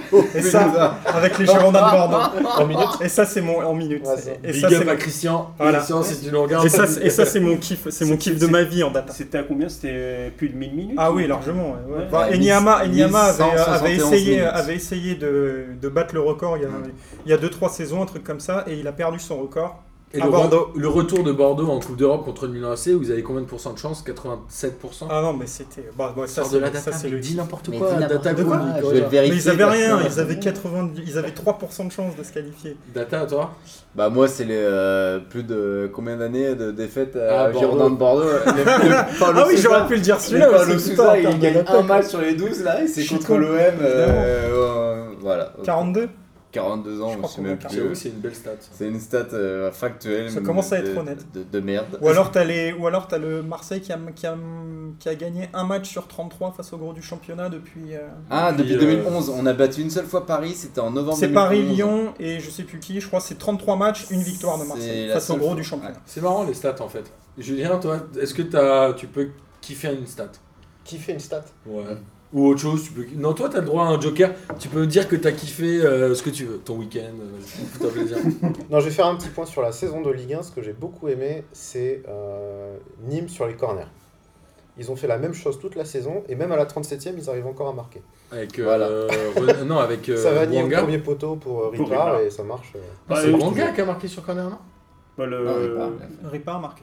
Il y avait la grande Sur classique, corner, hein, euh, corner tiré sou- souvent par Di Maria ou, euh, ou Thiago Motta. Pour- premier poteau pour Cavani, ça a marché pendant très très longtemps Ah. aussi. hein. Non mais Di Maria il essayait de la mettre en 30 en fait. hein. Mais Cavani bon, passait par là. Tout ça mais- pour dire, euh, il n'y a même pas besoin de regarder les matchs avec des datas, tu le vois tout de suite. Quoi. Est-ce que, le, et, tu peux, le- et tu peux le contrer. est-ce, que le, est-ce que le PSG est un peu l'éminence grise de tous les data ici? Ils font Ah, c'est Paris, on peut pas calculer. Nous, on abandonne, on jette l'éponge, ça sert à rien, tout peut arriver quoi. Non mais c'est vrai qu'après on parlait justement des datas qui étaient assez rigolotes. C'est, euh, typiquement sur City, euh, ils affolent les datas euh, sur les deux dernières saisons où les mecs ils ont pris 198 points en, en deux ans. Ils ont pris 49 points euh, sur, les, euh, sur le top 6 euh, anglais alors que Liverpool a pris que 29 points pour montrer vraiment l'hégémonie de, de City euh, sur, sur les deux matchs. Des fois c'est... Ah, mais Liverpool sera certainement le deuxième de championnat avec le plus de points de l'histoire de tous les points. Ah, c'est fait. Quoi, quatre- Non, mais même à l'avenir, je suis dans le turfu, mec. Ouais. Toi, t'écoutes pas assez les podcasts, hein, je te jure. Ah, Toi tu fais pas assez confiance aux Non. data. hein. Non, ouais, c'est on n'a vrai. pas assez confiance à moi. On, on sait jamais avec une ligue fermée, avec, euh, Non, non, c'est avec bon. Lyon, et, Lyon et Paris qui ont des budgets euh, dix fois supérieurs euh, aux autres de Ligue 1, ils vont peut-être avoir des effectifs tels qu'ils pourront se tirer la bourre. Tu euh, nous donnes en tellement automne. envie. Voilà. Paris et Lyon dans une ligue fermée, ça fait rêver. Enfin, semi-fermé. Quoi. Moi, je serais toujours pour un petit Dijon-Amiens, un petit truc comme ça.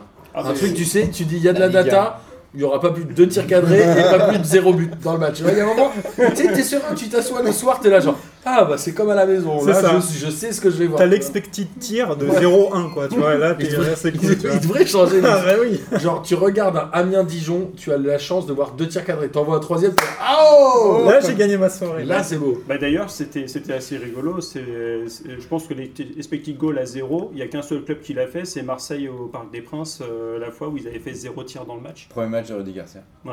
Où Opta avait, avait, avait dit à l'époque, euh, bah, sur, ce qu'on a, sur le, les, les saisons qu'on a fait, c'est la seule équipe à n'avoir fait, à avoir fait zéro tir. quoi. C'est vrai. Et le mec qui avait sa formation en 0-0. FIFA 2018, là, lui, Là. ça servait à rien, il a, il a appuyé sur aucun bouton. Chômage Ah, technique. ah, je sais pas quoi faire. bon, bah, en tout cas, merci messieurs. Euh, Julien, j'espère qu'on t'a pas trop dégoûté de P2J. On espère que tu reviendras. Et tu nous as pas dit de quel club t'étais supporter De Toulouse? Non. Ah merde. Non, je suis né ici à Paris. Et donc t'es supporter Et du donc, je PSG. suis euh, supporter du PSG. Personne n'est parfait. Vive Maxime. Gradel. Allez, bonne soirée à tous, bonne écoute, salut. Salut. Salut.